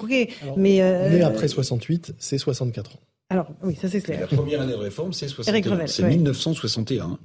La réforme va commencer à être appliquée à ceux nés en 1961 au second semestre 1961, mmh. mmh. si j'en crois ce qu'Elisabeth Borne avait dit il y a. Et pas au premier. Et non pas au premier semestre. Quelle est sa date de naissance, Elisabeth Borne? Le 18 avril, elle est du premier ah, semestre 61. Effectivement, elle est du Donc premier semestre 61. Donc elle est incluse dans sa réforme ou pas? Bah non, elle n'est pas incluse dans sa réforme. Voilà, mais c'est ce que je voulais vous dire. Enfin, ça, ce n'est pas voulu. Euh, le Guyot, effectivement.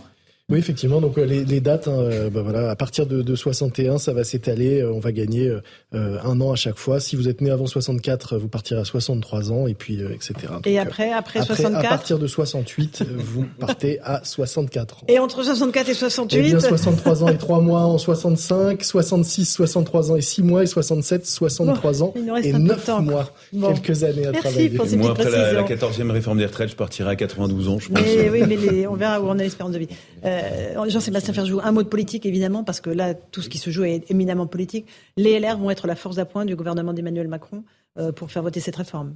Vraisemblablement, même si on peut douter que le groupe LR en entier ah. vote. Euh, Vous pensez qu'il y aura des. Euh, je pense qu'il y aura une part euh, probablement à minima euh, d'abstention. Il y a des calculs politiques différents qui sont faits. Il y a la réforme d'une part, et après il y a la question de l'autonomie politique des LR, de la survie du parti, et de sa capacité à se distinguer, à justifier son, mhm. son existence politique. Parce que là, pour le dire de manière un peu caricaturale, on peut avoir un Éric Ciotti qui peut, sur la forme, avoir des accents zémoriens et sur le fond faire du Macron S'agit-il d'un bon calcul électoral euh, L'avenir nous le dira, mais on peut imaginer que le territoire du LR ne se situe pas exactement là et que ceux des électeurs de droite qui soutiennent ce genre de réforme sont déjà de toute façon mmh. arrimés à la majorité. Donc il y a certains, un certain nombre de gens au sein de LR qui se posent cette question. question un peu de ces questions cohérence, c'est-à-dire que euh, la réforme, une réforme des retraites avait été euh, euh, proposée par Nicolas Sarkozy en 2012 au moment de sa réélection, mais la cohérence, elle puis est par François Fillon, puis, puis par Valérie Pécresse. Et, et alors, c'est ce que je disais tout cornélien. C'est en fait de conscience. Est-ce que je soutiens Macron est global en prenant la cohérence est globale parce que pour le coup, vous verrez sur l'immigration, je pense que les LR seront pas aussi allants. Non, mais ça, sur la réforme. Mais ce que je veux vous dire, le sujet, c'est pas détacher cette réforme-là du reste. Ça n'a aucun sens. Il y a 40 ans, nous étions, il y a 50 ans, nous étions à peu près aussi riches que les Suisses et plus riches que, il y a encore 20 ans, nous étions plus riches que les Allemands euh, par habitant. Et euh, c'était le cas aussi avec les États-Unis. Nous nous sommes effondrés, mais déconnecter ça de ces questions-là, alors ça paraît euh, théorique, mais ça l'est pas du tout, parce que l'équilibre du régime des retraites, ça dépend de la démographie, mais ça dépend aussi, comme je vous le disais, de la croissance et du niveau mmh, d'emploi dans le pays. Et ne jamais se poser cette question-là, c'est renoncer là, c'est là où quand je vous parlais de logique comptable, nous sommes dans une logique comptable, on fait totalement abstraction. Quelle croissance on veut demain? On veut réindustrialiser la France, réindustrialiser la France, mais avec quelle énergie? On le veut, mais avec quelle réglementation sur l'environnement? Décorréler cette question-là de tous ces grands débats qui n'ont pas eu lieu pendant la campagne présidentielle, tout simplement parce qu'il n'y a pas eu de campagne présidentielle, enfin pas eu de véritable débat pendant la campagne présidentielle, ne pas profiter justement d'un moment comme cette réforme-là pour poser ces questions-là, parce que l'emploi des seniors, on ne peut pas en parler si on ne réfléchit pas, vous le disiez tout à l'heure, à ce que sera l'économie française de demain. Ne peut pas en parler si on raisonne pas. Regardez la crise du sens, je vous en parlais. Le, le conflit des contrôleurs, il venait d'où juste avant Noël? Il venait précisément du fait qu'il y a les nouveaux contrôleurs qui ne bénéficient bénéficient plus du statut de la SNCF et ceux qui sont arrivés, justement, comme ils ont un statut qui est différent, ils sont très vite repartis. Moyennant quoi, ceux qui ont l'ancien statut, ils doivent travailler plus, avoir plus de découchés, etc. Ça a produit la crise qu'on a vue. On peut toujours dire qu'on va éteindre le régime, les régimes spéciaux, mais la cohabitation, elle se passe comment dans l'intervalle? Parce que si précisément il n'y a pas ce discours qui vise à rassurer les Français dans un moment d'anxiété économique, écologique, environnementale, géopolitique, majeur. Moi, je vous dis que c'est une logique de tableur Excel. Et si je fais bouger ça comme ça, ça me produit tel résultat. Dans la vraie vie, il y a le facteur humain, ça se passe totalement différemment. Alors, on a entendu des réactions, celle de Marine Le Pen et Jean-Luc Mélenchon, celle de Olivier Marlex, évidemment, les Républicains, qui seront euh, la force pivot sur laquelle va s'appuyer Elisabeth Borne pour faire voter sa, sa loi. La droite se dit satisfaite d'avoir été entendue sur l'âge et les petites pensions. Peut-être qu'on aura l'occasion d'entendre Olivier Marlex d'ici quelques instants. Mais la bataille politique, euh, ça y est, elle a été remportée euh, par Elisabeth Borne. Euh, de Racknell, hein. Alors pour l'instant, on en est à l'étape des annonces. Alors oui, je vous interromps un instant. Un instant, Elisabeth Borne va conclure cette session. On va écouter les mots de la Première ministre. Déterminée à le protéger, déterminée à préserver la solidarité entre les générations. Notre projet, c'est agir pour les retraités actuels et pour leur pouvoir d'achat c'est préserver notre système par répartition et le rendre plus juste pour les actifs d'aujourd'hui qui seront les retraités de demain. C'est donner l'assurance aux plus jeunes qu'ils bénéficieront d'une retraite. Trop d'entre eux pensent qu'ils n'auront pas de retraite et qu'ils devront compter sur ce qu'ils économiseront d'ici là. Je ne m'y résigne pas. Réussir ce projet, c'est montrer que le collectif a du sens que nous sommes capables de veiller à la solidarité entre nous et entre les générations.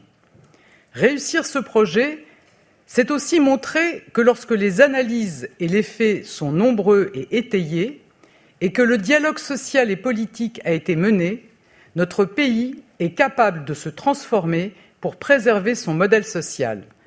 C'est tout le sens de ce projet juste, équilibré et porteur de progrès. Je vous remercie.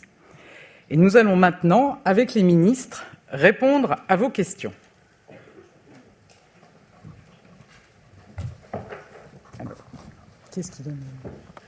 Bonsoir Madame la Première ministre. Bonsoir. Euh, c'est la Bougriou pour TF1 LCI. L'ensemble des organisations syndicales, y compris la CFDT. Voilà, effectivement, euh, pour les quelques questions. Je pense que ça aurait été intéressant d'écouter la réponse d'Elisabeth Borne. Euh, si on peut repartir sur le direct, s'il vous plaît, afin qu'on écoute la réponse sur justement les partenaires sociaux et la réaction des syndicats. On va écouter Elisabeth Borne parce que c'est important. Alors, il ne nous a pas échappé, en effet, que l'ensemble des organisations syndicales sont opposées à un décalage de l'âge légal de départ à la retraite. C'est une position qu'ils ont portée. Je pense notamment que ça fait l'objet euh, de débats dans les congrès de certains. Donc moi, j'en prends acte. Mais notre responsabilité, je le redis, la responsabilité du gouvernement, c'est de préserver notre système de retraite par répartition. Et je voudrais souligner qu'au-delà de ce désaccord, sur un point dont je ne dis pas qu'il est mineur, est important, nous avons considérablement avancé avec les organisations syndicales sur l'ensemble des mesures que nous venons de vous présenter. Et je pense que c'est important de se dire que ce que nous vous présentons, c'est un projet global. Ce n'est pas uniquement une question de décalage de l'âge de départ à la retraite, c'est un ensemble de réponses pour assurer de la justice dans notre système de retraite, pour tenir compte des situations particulières. C'est aussi un projet qui vise à donner de nouveaux droits, qui est porteur de progrès et ces nouveaux droits, ces progrès, nous les avons construits avec les organisations syndicales. Donc moi, je vais continuer à vouloir convaincre nos interlocuteurs, à vouloir convaincre surtout les Français que nous proposons un projet de justice, d'équilibre et de progrès. Madame la Première ministre, bonjour. Anne-Sora Dubois, BFM TV. Je vais vous citer les propos d'un responsable politique tenu en 2019. Franchement, ce serait assez hypocrite de décaler l'âge de départ. Bon courage déjà pour arriver à 62 ans. C'est ça la réalité de notre pays. Alors on va me dire maintenant, il faut passer à 64 ans. Vous ne savez déjà plus comment faire après 55 ans. Les gens vous disent, les emplois ne sont plus bons pour vous. On doit d'abord gagner ce combat avant d'aller expliquer aux gens, mes bons amis, travailler plus longtemps propos tenus par le chef de l'État Emmanuel Macron en 2019. Qu'est-ce qui a changé en trois ans? Est-ce que vous pensez qu'un index sera suffisant pour qu'il y ait un taux d'emploi des seniors qui augmente? Et encore une fois, qu'est-ce qui fait que ces propos tenus par Emmanuel Macron il y a trois ans ne sont plus valables aujourd'hui? Je vous remercie. Alors, peut-être dire qu'on va prendre les questions par trois, là, pour euh, les prochaines. Je, vais répondre à votre question. Hein.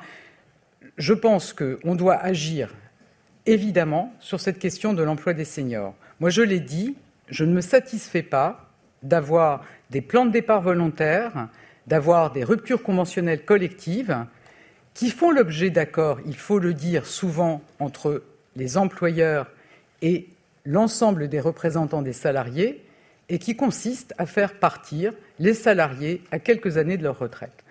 C'est un sujet que nous sommes déterminés à prendre à bras le corps mais que les partenaires sociaux, les organisations patronales et syndicales doivent aussi prendre à bras le corps. Et le ministre Bruno Le Maire l'a dit tout à l'heure, il y a une forme d'effet mécanique quand on décale l'âge de départ à la retraite. On sait que ces départs qui se font deux ans, trois ans avant euh, l'âge légal de départ bah, se décalent d'autant, donc ça contribue à augmenter le taux d'emploi des seniors et donc la place des seniors dans les entreprises. Mais vraiment, je peux vous assurer que nous sommes déterminés à poursuivre les échanges. D'abord, à porter euh, les mesures qui figurent dans ce projet de loi pour donner des repères, je dirais, aux négociations qui doivent se tenir en entreprise sur l'emploi des seniors. Mais par ailleurs, voilà, continuons à réfléchir ensemble avec les partenaires sociaux sur la façon dont on donne toute sa place, toute leur place aux seniors dans les entreprises. Voilà donc euh, l'art de ne pas répondre aux questions par Elisabeth Borne. Là, sur la citation d'Emmanuel Macron par notre consoeur Louis de Ragnel, parce que c'est vrai que c'était flagrant quand il dit en 2019, on va, nous demander maintenant de décaler l'âge de retraite à 64 ans. Elle ne répond pas. Et à la question d'avant, elle ne répond pas sur la colère des partenaires sociaux, le front euh, syndical unique elle a face à elle et les manifestations qui évidemment vont en découler.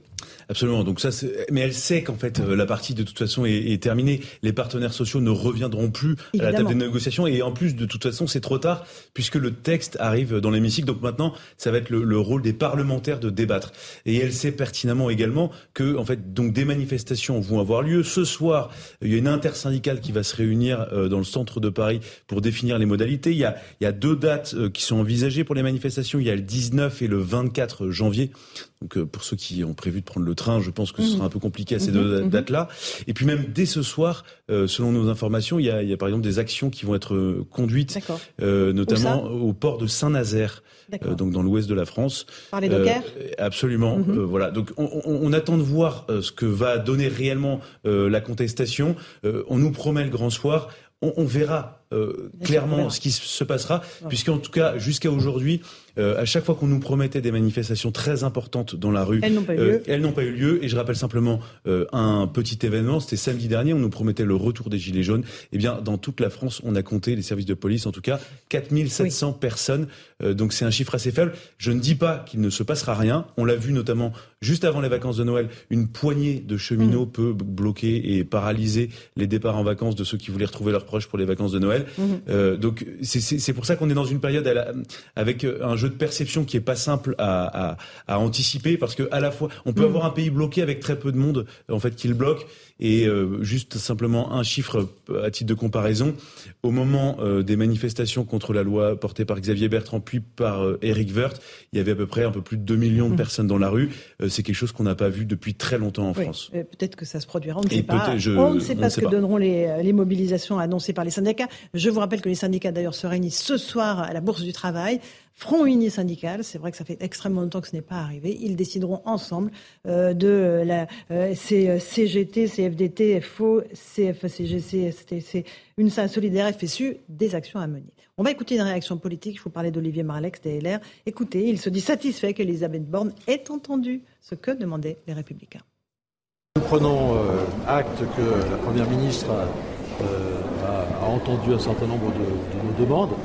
Euh, la première, la plus importante, c'est que le, rythme de la réforme des retraites ne soit pas un rythme brutal. Euh, l'allongement de durée de cotisation de 5 à 6 mois par an pour arriver très vite à 65 ans, tout ça nous paraissait profondément déraisonnable. On a plaidé pour un rythme de un trimestre euh, par an de recul de, l'âge pour arriver à 63 ans à la fin de ce, de quinquennat. On proposera, il y aura un amendement pour qu'il y ait une une vraie clause d'envoyure, qui tombera à peu près en même temps que l'élection présidentielle, avant d'aller euh, poursuivre, le cas échéant, euh, sur, les, sur les 64 ans. Voilà pour la réaction d'Olivier Marlex. C'est une victoire politique pour les Républicains. Euh, Eric Revel euh, non, je dirais pas que c'est une victoire Au politique.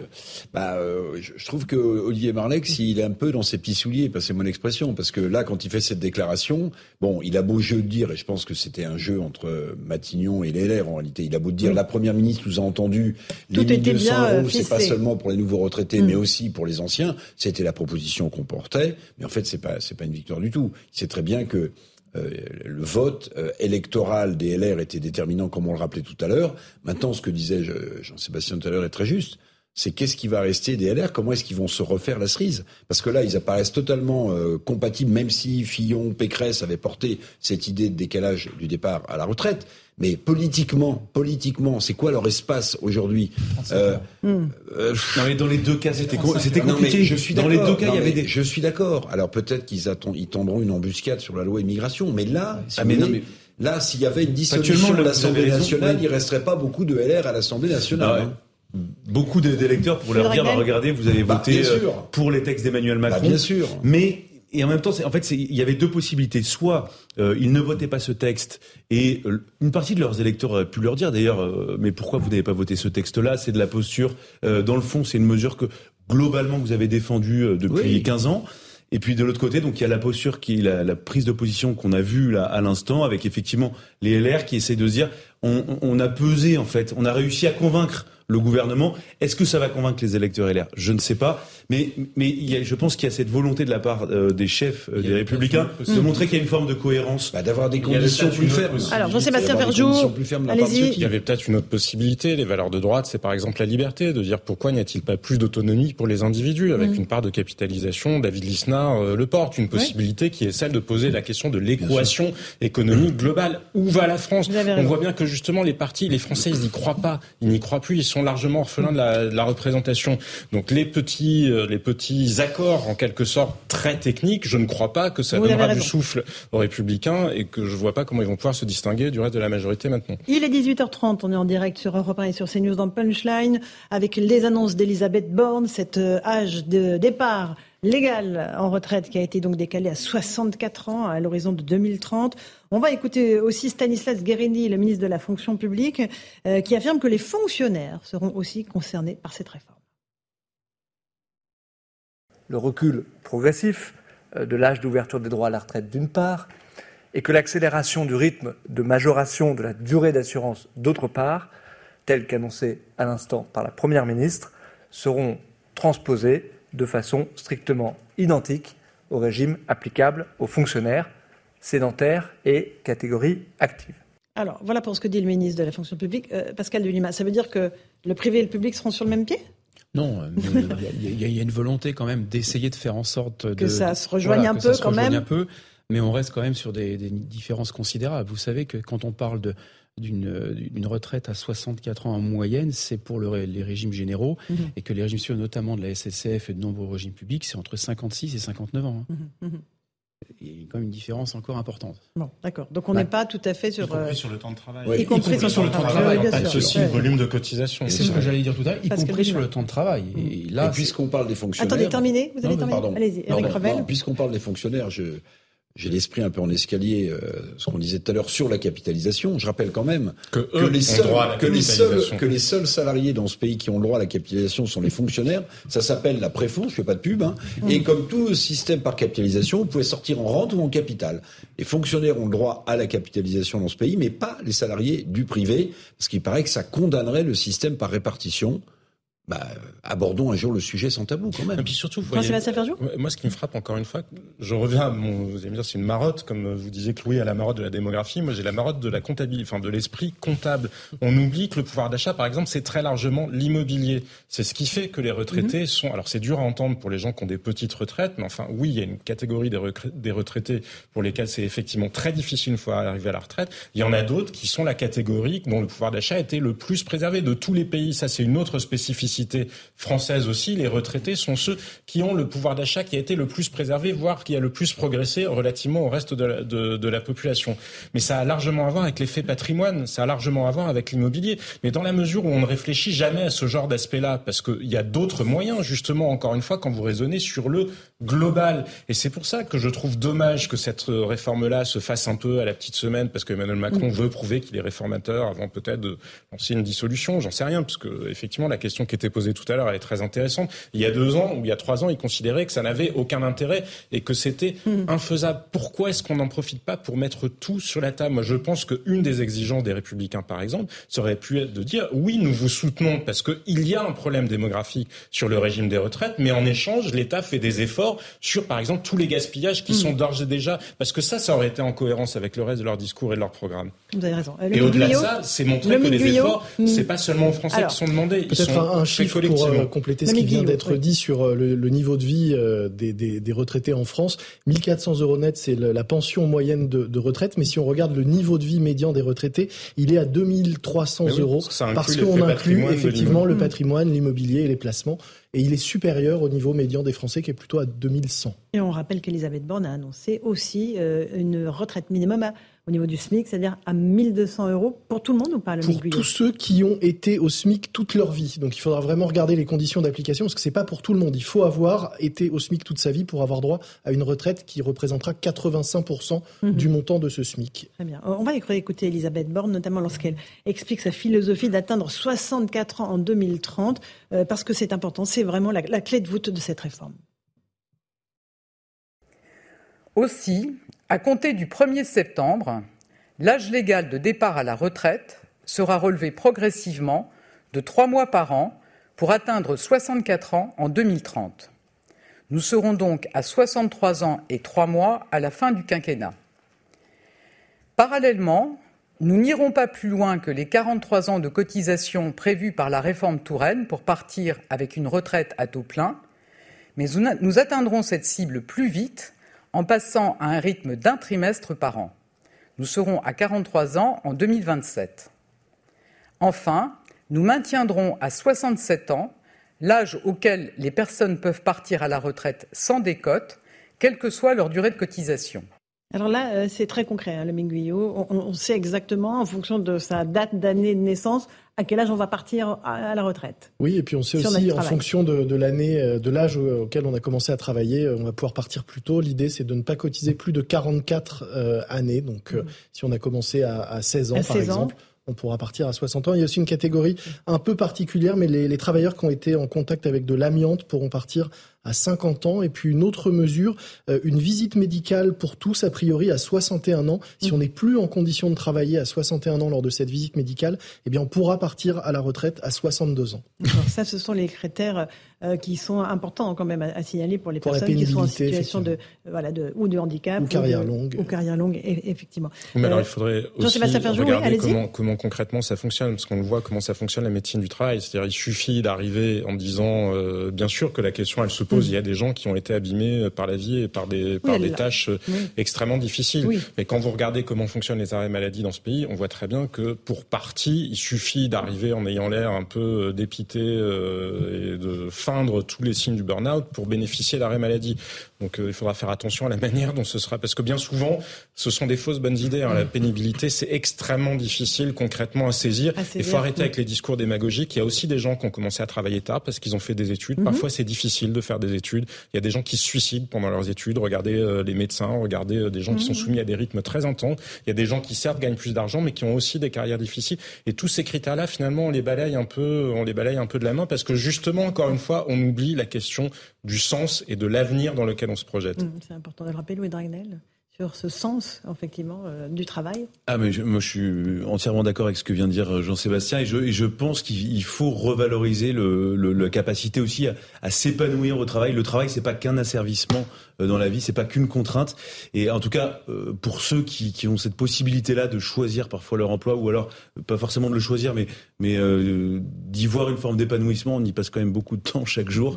Et, et, et je, non, mais je trouve que dans l'opinion publique, le travail est beaucoup trop considéré comme quelque chose de uniquement contraignant, alors qu'en fait, il est quand même source de, de, il peut être source en tout cas de bonheur, d'épanouissement. On peut avancer, on peut mûrir aussi grâce au travail.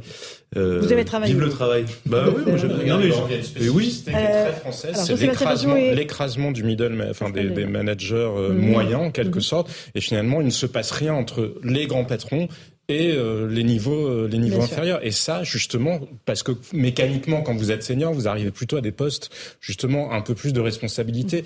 Mais la souffrance, elle vient aussi du fait que nous sommes collectivement, c'est pour ça que c'est dommage que ce soit décorrélé de débats beaucoup plus vastes, que la société française aurait tout intérêt à avoir pour notre épanouissement collectif. Pascal Delima. Oui, et après, on part euh, voir les syndicats. Tout, tout à fait d'accord, et c'est vrai aussi pour d'autres réformes, de l'englober effectivement dans la place du travail dans la société, ça me paraît essentiel. Je pense que les deux prochains sujets du gouvernement, ça va être croissance économique et marché du travail, avec un certain nombre de réformes dans le marché du travail qui peuvent aussi accélérer la création de richesses et forcément mmh. rééquilibrer les systèmes automatiquement. Parce qu'on parle très très peu d'avenir, on, on, parle très très peu de la transformation économique et numérique. On vit un monde qui change complètement. Euh, je le vis tous les jours euh, euh dans un, un, cabinet de conseil. Et donc, euh, on voit très très bien qu'il y a des jeunes qui arrivent avec d'autres aspirations sur le marché du travail et qu'il y a des réformes vieillottes qu'il faut déboulonner. Je ne veux pas parler des 35 heures aujourd'hui, c'est pas, suis pas le sujet, mais c'est certain que la, la, volonté de travailler, le déterminisme personnel, l'individualisme, la liberté, l'individualisme dans le sens de déterminer oui. ces, ces, parcours sont des éléments absolument essentiels aujourd'hui. Alors, euh, les réactions politiques, euh, Louis Boyard de la NUPS dit la guerre sociale est déclarée, stop retraite Macron. C'est exactement ce que disait ce matin Jordan Bardella. Il employait le même mot, guerre sociale déclarée au peuple français. On voit que les oppositions politiques, évidemment, s'activent sur les deux euh, rangs de gauche et de droite. Et il y a évidemment les syndicats, front commun des syndicats. Ils sont réunis, ils vont se réunir dans quelques instants à la Bourse de Travail, euh, où se trouve notre envoyée spéciale Sophia Dolé avec Charles Baget. Bonsoir Sophia. Euh, combien de syndicats seront présents et, et qu'est-ce qu'ils vont décider au fond, Sophia? Eh bien écoutez, dans moins de 45 minutes maintenant, huit syndicats euh, vont se réunir dans euh, ce bâtiment euh, euh du, de la Bourse euh, du Travail. Huit syndicats, que, parmi lesquels la CGT, la CFDT ou encore l'UNSA et Solidaire, pour ne citer que. Ils vont se réunir et à l'issue de cette réunion, il y aura une prise de parole. Et nul doute qu'ils devraient annoncer une journée de mobilisation, de manifestation et de grève. Deux dates sont par ailleurs avancées, celles des 19 et 24 janvier. Ils nous donneront donc plus de précisions euh, tout à l'heure, car ils l'avaient dit, ils avaient plusieurs lignes rouges, les syndicats, ils voulaient absolument éviter tout report euh, de l'âge de départ à la retraite et aussi euh, la fin des régimes spéciaux. Or, c'est ce qui a été annoncé par la Première ministre Elisabeth Borne. Donc, les huit syndicats sont réunis ici ce soir et cela fait 12 ans que ce n'était pas arrivé. Merci beaucoup Sophia Delay et Charles Baget. On va suivre évidemment euh, ce que vont décider euh, les syndicats. Il y a déjà des journées d'action qui sont prévues, Louis de Ragnel Alors bah, les dates qui ont été évoquées, donc le 19 mhm, et effectivement le 24 janvier. Euh, et puis il y aura, enfin là, donc ils, vont, ils vont se réunir, donc ils vont décider effectivement de l'action à mener. Il y, a, il y a un enjeu aussi qui n'est pas évoqué, mais qui est très important pour les syndicats, c'est aussi d'essayer de se refaire euh, oui, la cerise. De, se refaire complètement la cerise euh, hein. sur euh, cette opposition à la réforme des retraites, puisqu'on le voit depuis plusieurs années, les syndicats ont de moins en moins d'adhérents, ils sont de moins en moins suivis, et pire que ça, lors de la dernière grève, notamment à la SNCF, eh bien, en fait, ce sont des mouvements qui ont complètement échappé aux organisations mmh. syndicales. Donc, premier objectif des syndicats, donc afficher un front uni. Deuxièmement, essayer de maîtriser un peu la base, quitte à essayer même de, de mmh. faire venir davantage d'adhérents. Et puis, derrière tout ça, l'objectif, c'est euh, surtout de ne pas perdre la main, de, de, rester un peu les interlocuteurs du gouvernement malgré tout, mais ça va être mmh. très compliqué pour eux, euh, puisqu'ils vont se désolidariser forcément. Mmh. S'il y a de la violence ou s'il y a des blocages intempestifs, ils vont être obligés de se désolidariser. Et je pense qu'en fait, paradoxalement, les syndicats peuvent être les meilleurs alliés du gouvernement. Et le MEDEF, évidemment, salue les décisions responsables et pragmatiques du gouvernement pour euh, évoquer tous les partenaires sociaux. Mais Alors, Jean-Sébastien Ferjou, et on écoutera d'autres pour les syndicats, celle dont je parlais tout à l'heure, le fait de le décorréler. C'est-à-dire que être dans une logique comptable, ça ne produit pas d'effet politique convaincant, mais pour rebondir sur ce que disait Louis Dragnel, les syndicats qui essayent de se refaire la cerise, s'ils s'imaginent qu'ils se referont la cerise uniquement en étant dans l'opposition et justement en étant incapables de faire vivre la démocratie sociale française, mmh. justement avec toutes ces questions de sens, de société vers laquelle nous voulons aller. Et ce sont pas des questions théoriques, hein. ça peut mmh. se, ça peut se projeter sur des enjeux extrêmement concrets. Je vous parlais d'immobilier de pouvoir d'achat, je veux vous dire le fait qu'on construise plus ou moins, qu'on construise en hauteur ou pas, ça a un impact majeur sur le pouvoir d'achat des Français. Toutes ces questions-là, on ne les aborde jamais. Donc euh, être dans une pure logique comptable pour faire la réforme, pour dire qu'on fait une réforme, ou s'y opposer pour dire qu'on s'y oppose, ça produit à peu près les mêmes effets. La démocratie sociale française, malheureusement, elle est dans le, en coma euh, enfin, bref, Dépassé. Pascal Delima voulait rajouter quelque chose On va écouter Sandrine Rousseau, non? Non, non, c'est exact ce qu'il faut dire. C'est qu'aujourd'hui, maintenant, très très clairement, c'est qu'est-ce qu'on fait à 10 ans avec euh, notre territoire France, vers, vers où on va? Quels sont nos avantages comparatifs, mmh. où sont les métiers de demain, comment on forme nos jeunes, et puis vous avez les systèmes vont s'équilibrer automatiquement. Hein. Bon, allez, euh, Sandrine Rousseau. les syndicats sont toujours opposés. À D'Europe Écologie Les Verts, euh, réaction euh, sur la pénibilité de la réforme des retraites. Écoutez-la. Il parle d'usure professionnelle, comme si c'était la responsabilité des salariés, des ouvriers et des employés s'ils étaient usés, alors que ce sont les métiers qui sont pénibles. Le mot pénibilité n'a quasiment pas été utilisé il y a une translation de deux ans de tout départ en retraite. Et ça, au détriment des personnes qui sont les plus abîmées par leur, euh, par leur travail. Et en l'occurrence, sur les carrières longues, ils présentent ça comme une espèce de, de don, enfin de, de, de mesure bienfaisante vis-à-vis des personnes en carrière longue, alors qu'en fait, ils allongent leur temps de cotisation. On paye actuellement on paye pardon, le régime de retraite par la santé des plus précaires dans, sur le marché du travail.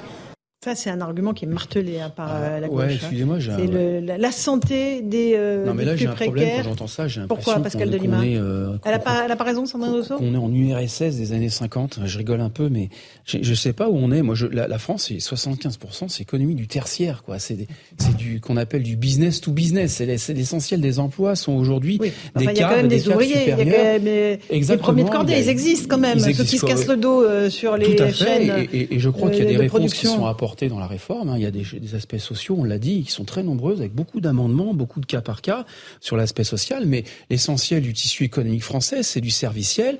Et bon, en général, lorsque vous faites des études plutôt longues, de toute façon, vous allez travailler au moins jusqu'à 67 ans. Forcément, c'est logique. C'est 43 ans, on va arriver à 67, vous commencez à 20, à, 20, 24, 24 ans, 25 ans. Donc le sujet se posera même pas en fait. Vous êtes taux plein à 67 ans, donc il n'y a même plus de sujet pour 70% de la population.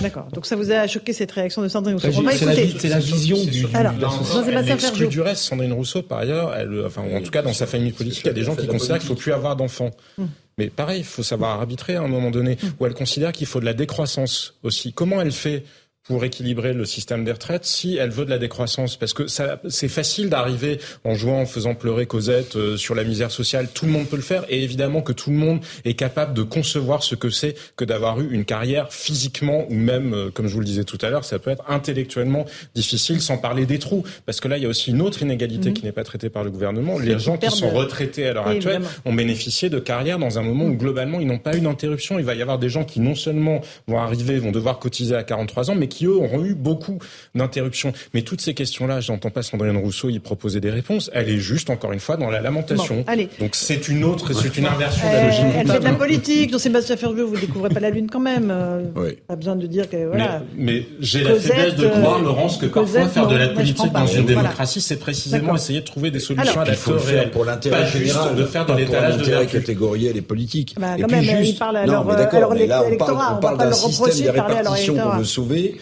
et Madame euh, Rousse, euh, oui, Rousseau, euh, oui, Rousseau euh, nous parle d'un, enfin, Pardonnez-moi, ça me ça m'irrisse un peu le poil aussi, mais j'aurais juste dire une chose. Elle devrait compter dans la pénibilité de la carrière d'Éric Revel, qui, qui, touche à sa fin.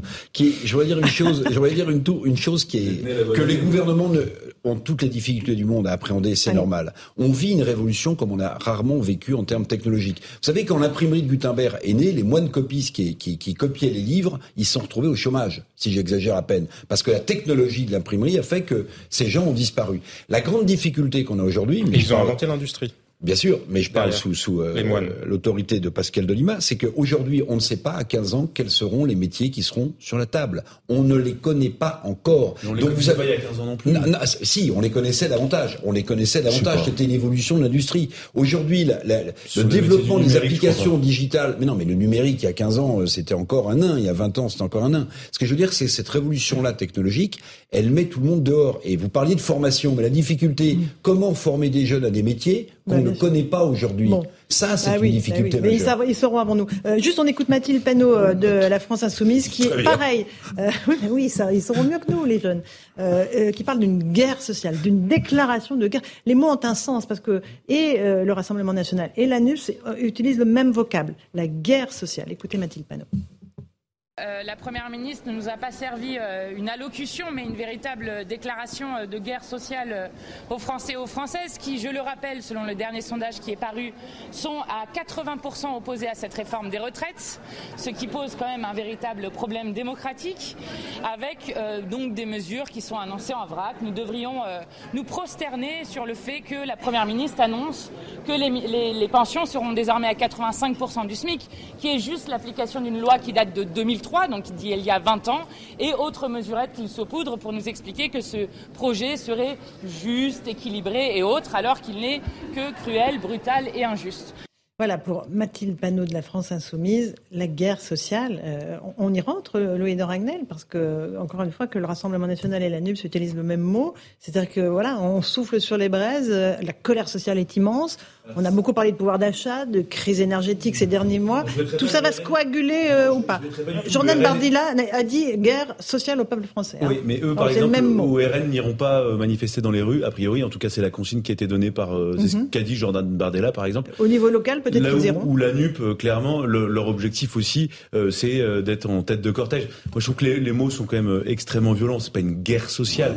Et, et de mémoire, il n'y a aucune réforme des retraites qui a été applaudie par 85 des Français euh, depuis qu'il y a des mmh. réformes des retraites. Mmh. Et, en fait, ça fait partie de ces, réformes très impopulaires euh, parce que euh, dès qu'elles sont adoptées, en tout cas après elles restent, elles sont ancrées puisque tout le monde sait à quel âge il part à la retraite, mais elles sont nécessaires. Cette réforme est indispensable. On va pas rester comme ça de manière figée. Un dernier petit mot s'agissant de ce que ce qu'a dit Mathilde Panot quand elle explique que X% des Français, d'après un sondage, euh, ne sont pas favorables à cette réforme des retraites et que c'est une entrave à la démocratie euh, jusqu'à preuve du contraire. Et j'ai hmm. beaucoup de respect pour les gens qui font des sondages. Euh, ce ne sont pas les instituts de sondage hmm. qui sont des révélateurs ou des marqueurs de démocratie. Allez, Clémentine Autain, nous serons dans la rue, dit-elle. Évidemment, ils accompagneront, vous le disiez, les manifestations. Écoutez cette députée France Insoumise. Bah, la bataille, on va la mener d'abord dans la mobilisation, il y a une intersyndicale qui a décidé de s'opposer euh, clairement et nous attendons euh, la date imposée par les syndicats. Donc nous serons dans la rue. Et ici, euh, à l'Assemblée nationale et au Parlement, au Sénat également, nous mettrons toutes les forces de gauche au service de cette bataille pour faire reculer le gouvernement. Ce n'est pas la première fois dans l'histoire qu'on a fait reculer le gouvernement sur les retraites. Nous avons pour nous une majorité de Français. Le gouvernement est illégitime, absolument illégitime, à imposer aux Français de travailler plus longtemps. Tout simplement un déni de démocratie. Et donc il veut passer en force. Alors il essaye de, ces petits arrangements entre amis avec, euh, avec la droite. Ah, c'est très intéressant ce qu'on vient d'entendre de Clémentine Autain. Illégitime le gouvernement est illégitime. c'est toujours la même petite musique de, remise en, cause de la légitimité des élus. C'est toujours cette petite musique là qui est bah, qui, que l'on du côté de la France insoumise. prendre d'assaut le Parlement. Non, mais, non, mais, non, mais n'exagérez pas. Mais, non, mais vous êtes dans la caricature. Vous tenez des propos aussi caricaturaux. Veux dire, c'est qu'elle condamne ce qui s'est passé au Brésil. Elle condamne ce qui s'est passé au Brésil. Et là, elle nous explique que le gouvernement qui est élu avec des élections présidentielles et législative pas légitime. Je, trouve que c'est un vocabulaire choquant. C'est comme quand Jean-Luc Mélenchon parle de policiers factieux à propos des policiers qui venaient faire une perquisition. Il peut le contester s'il veut. Enfin, les policiers agissent sous l'autorité euh, de magistrats. Il y a une légitimité du Parlement. Il y a eu des élections. Que les Français se sentent mal représentés, c'est autre chose. Ça ne retire rien à la légitimité démocratique du gouvernement. Moi, je trouve que l'expression guerre sociale, elle est déplacée parce que mm. ça signifierait, ça signifierait pardon, que le gouvernement aurait une volonté de nuire, qui dirait euh, nous, on est les élites et puis euh, il y a un pauvre peuple qu'on veut, euh, euh, je sais pas quoi, réduire sous, sous les coups de talon. C'est totalement absurde. L'intention est bonne. Ils veulent précisément sauver le régime de retraite. Le sujet, ça n'est pas l'intention. Ne doutons pas de leur intention. Le sujet, c'est la méthode. Oui, mais par ailleurs, peut-être remettre en cause la légitimité du gouvernement, c'est grave. Je suis d'accord avec vous, mais mhm. peut-être faudrait-il qu'il y ait une réflexion. C'est pas une guerre sociale, c'est un naufrage social. Quand je vous disais effectivement mhm. que nous sommes, nous étions au même niveau que la Suisse, que l'Allemagne, que les États-Unis, que nous n'y sommes plus. Quand vous avez des élites qui ont décidé qu'on pourrait avoir euh, des usines euh, sans ouvriers ou qu'on n'avait plus besoin d'usines ici, mhm. quand vous avez des élites qui ont produit un marché européen de l'électricité qui fait, qui asphyxie de facto une bonne partie de l'économie française, mais toutes ces questions-là, elles existent. Ce naufrage social-là, il existe et il faut l'entendre parce que je crois pas que les Français soient vraiment convaincus par la rhétorique de la guerre sociale. En revanche, ils sont dans l'angoisse. Et, eh donc, ignorer l'un en faisant comme si justement c'est ça qui accentue la polarisation de nos sociétés et qui crée le malaise démocratique. Louis Dragnel, déni de démocratie, illégitime, le gouvernement est illégitime. Euh, ça y est, hein, le ton est donné. mais surtout, voilà, les mots sont choisis vraiment de manière très précise. Et comme le disait euh, Jean-Sébastien, ils, auraient, tout à fait pu dire euh, ce gouvernement n'est pas suffisamment représentatif de la société française. Il y a un problème, et donc on, conteste le, éventuellement le, droit du gouvernement à pouvoir présenter cette réforme, et on sera dans la rue.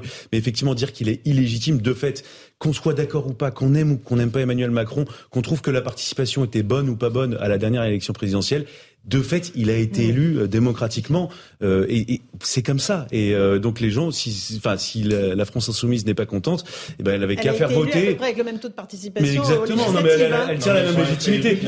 le contexte était exactement le même. Ils ont tous été élus le même jour hein, pour les s'agissant des députés.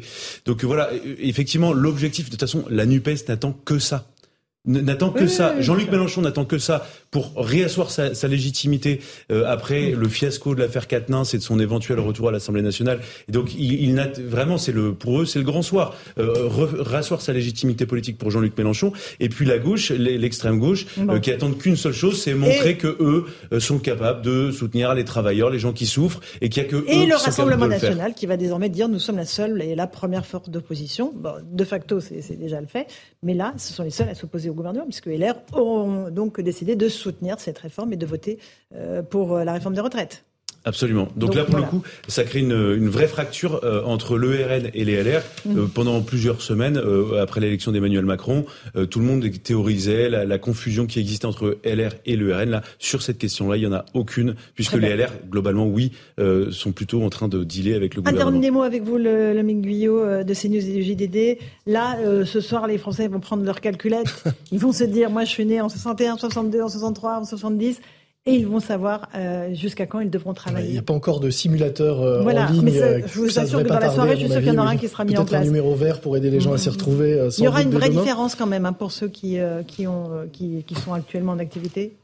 Bah oui, puisque les, les âges changent, hein, on, va, les rappeler. Hein, à partir de ceux qui sont nés en, en, 1961, deuxième semestre commenceront à partir plus tard, 62, 62 ans et 3 mois, 62 né en 62, 62 ans et 6 mois né en 63, 62 ans et 9 mois en 64. Vous partirez à 63 ans. Si vous êtes né en 65, 63 ans et 3 mois, 66, 63 ans et 6 mois, 67, 63 ans et 9 mois et à partir de 1968 pour tout le monde ce sera 64 ans. Et une retraite minimum, donc, de 85% du SMIC, 1200 euros pour ceux qui ont euh, été au SMIC toute leur vie. Et prise en compte de la pénibilité et des carrières longues. Oui, pour à peu près 4 Français sur 10 euh, et partiront avant l'âge. Donc, si vous avez commencé à 16 ans, vous ne cotiserez et ne travaillerez que 44 ans. C'est la durée maximum. Voilà ce que l'on pouvait dire ce soir. Merci euh, de cette réforme de la retraite annoncée par Elisabeth Borne. On va y revenir tout au long de la soirée, bien sûr, sur nos deux antennes, CNews et Europe 1. Merci à vous, Louis de Ragnel, Pascal Delima, Jean-Sébastien Ferjou, Lomique Guyot et Eric Revel. Dans un instant, c'est Christine Kelly et ses invités pour Face à l'info sur CNews. Et sur Europe 1, c'est Raphaël Devolvé et Hélène Zélani pour Europe Soir. Tout ce que vous voulez savoir sur la retraite, c'est sur nos deux antennes. Bonne soirée à vous et à demain.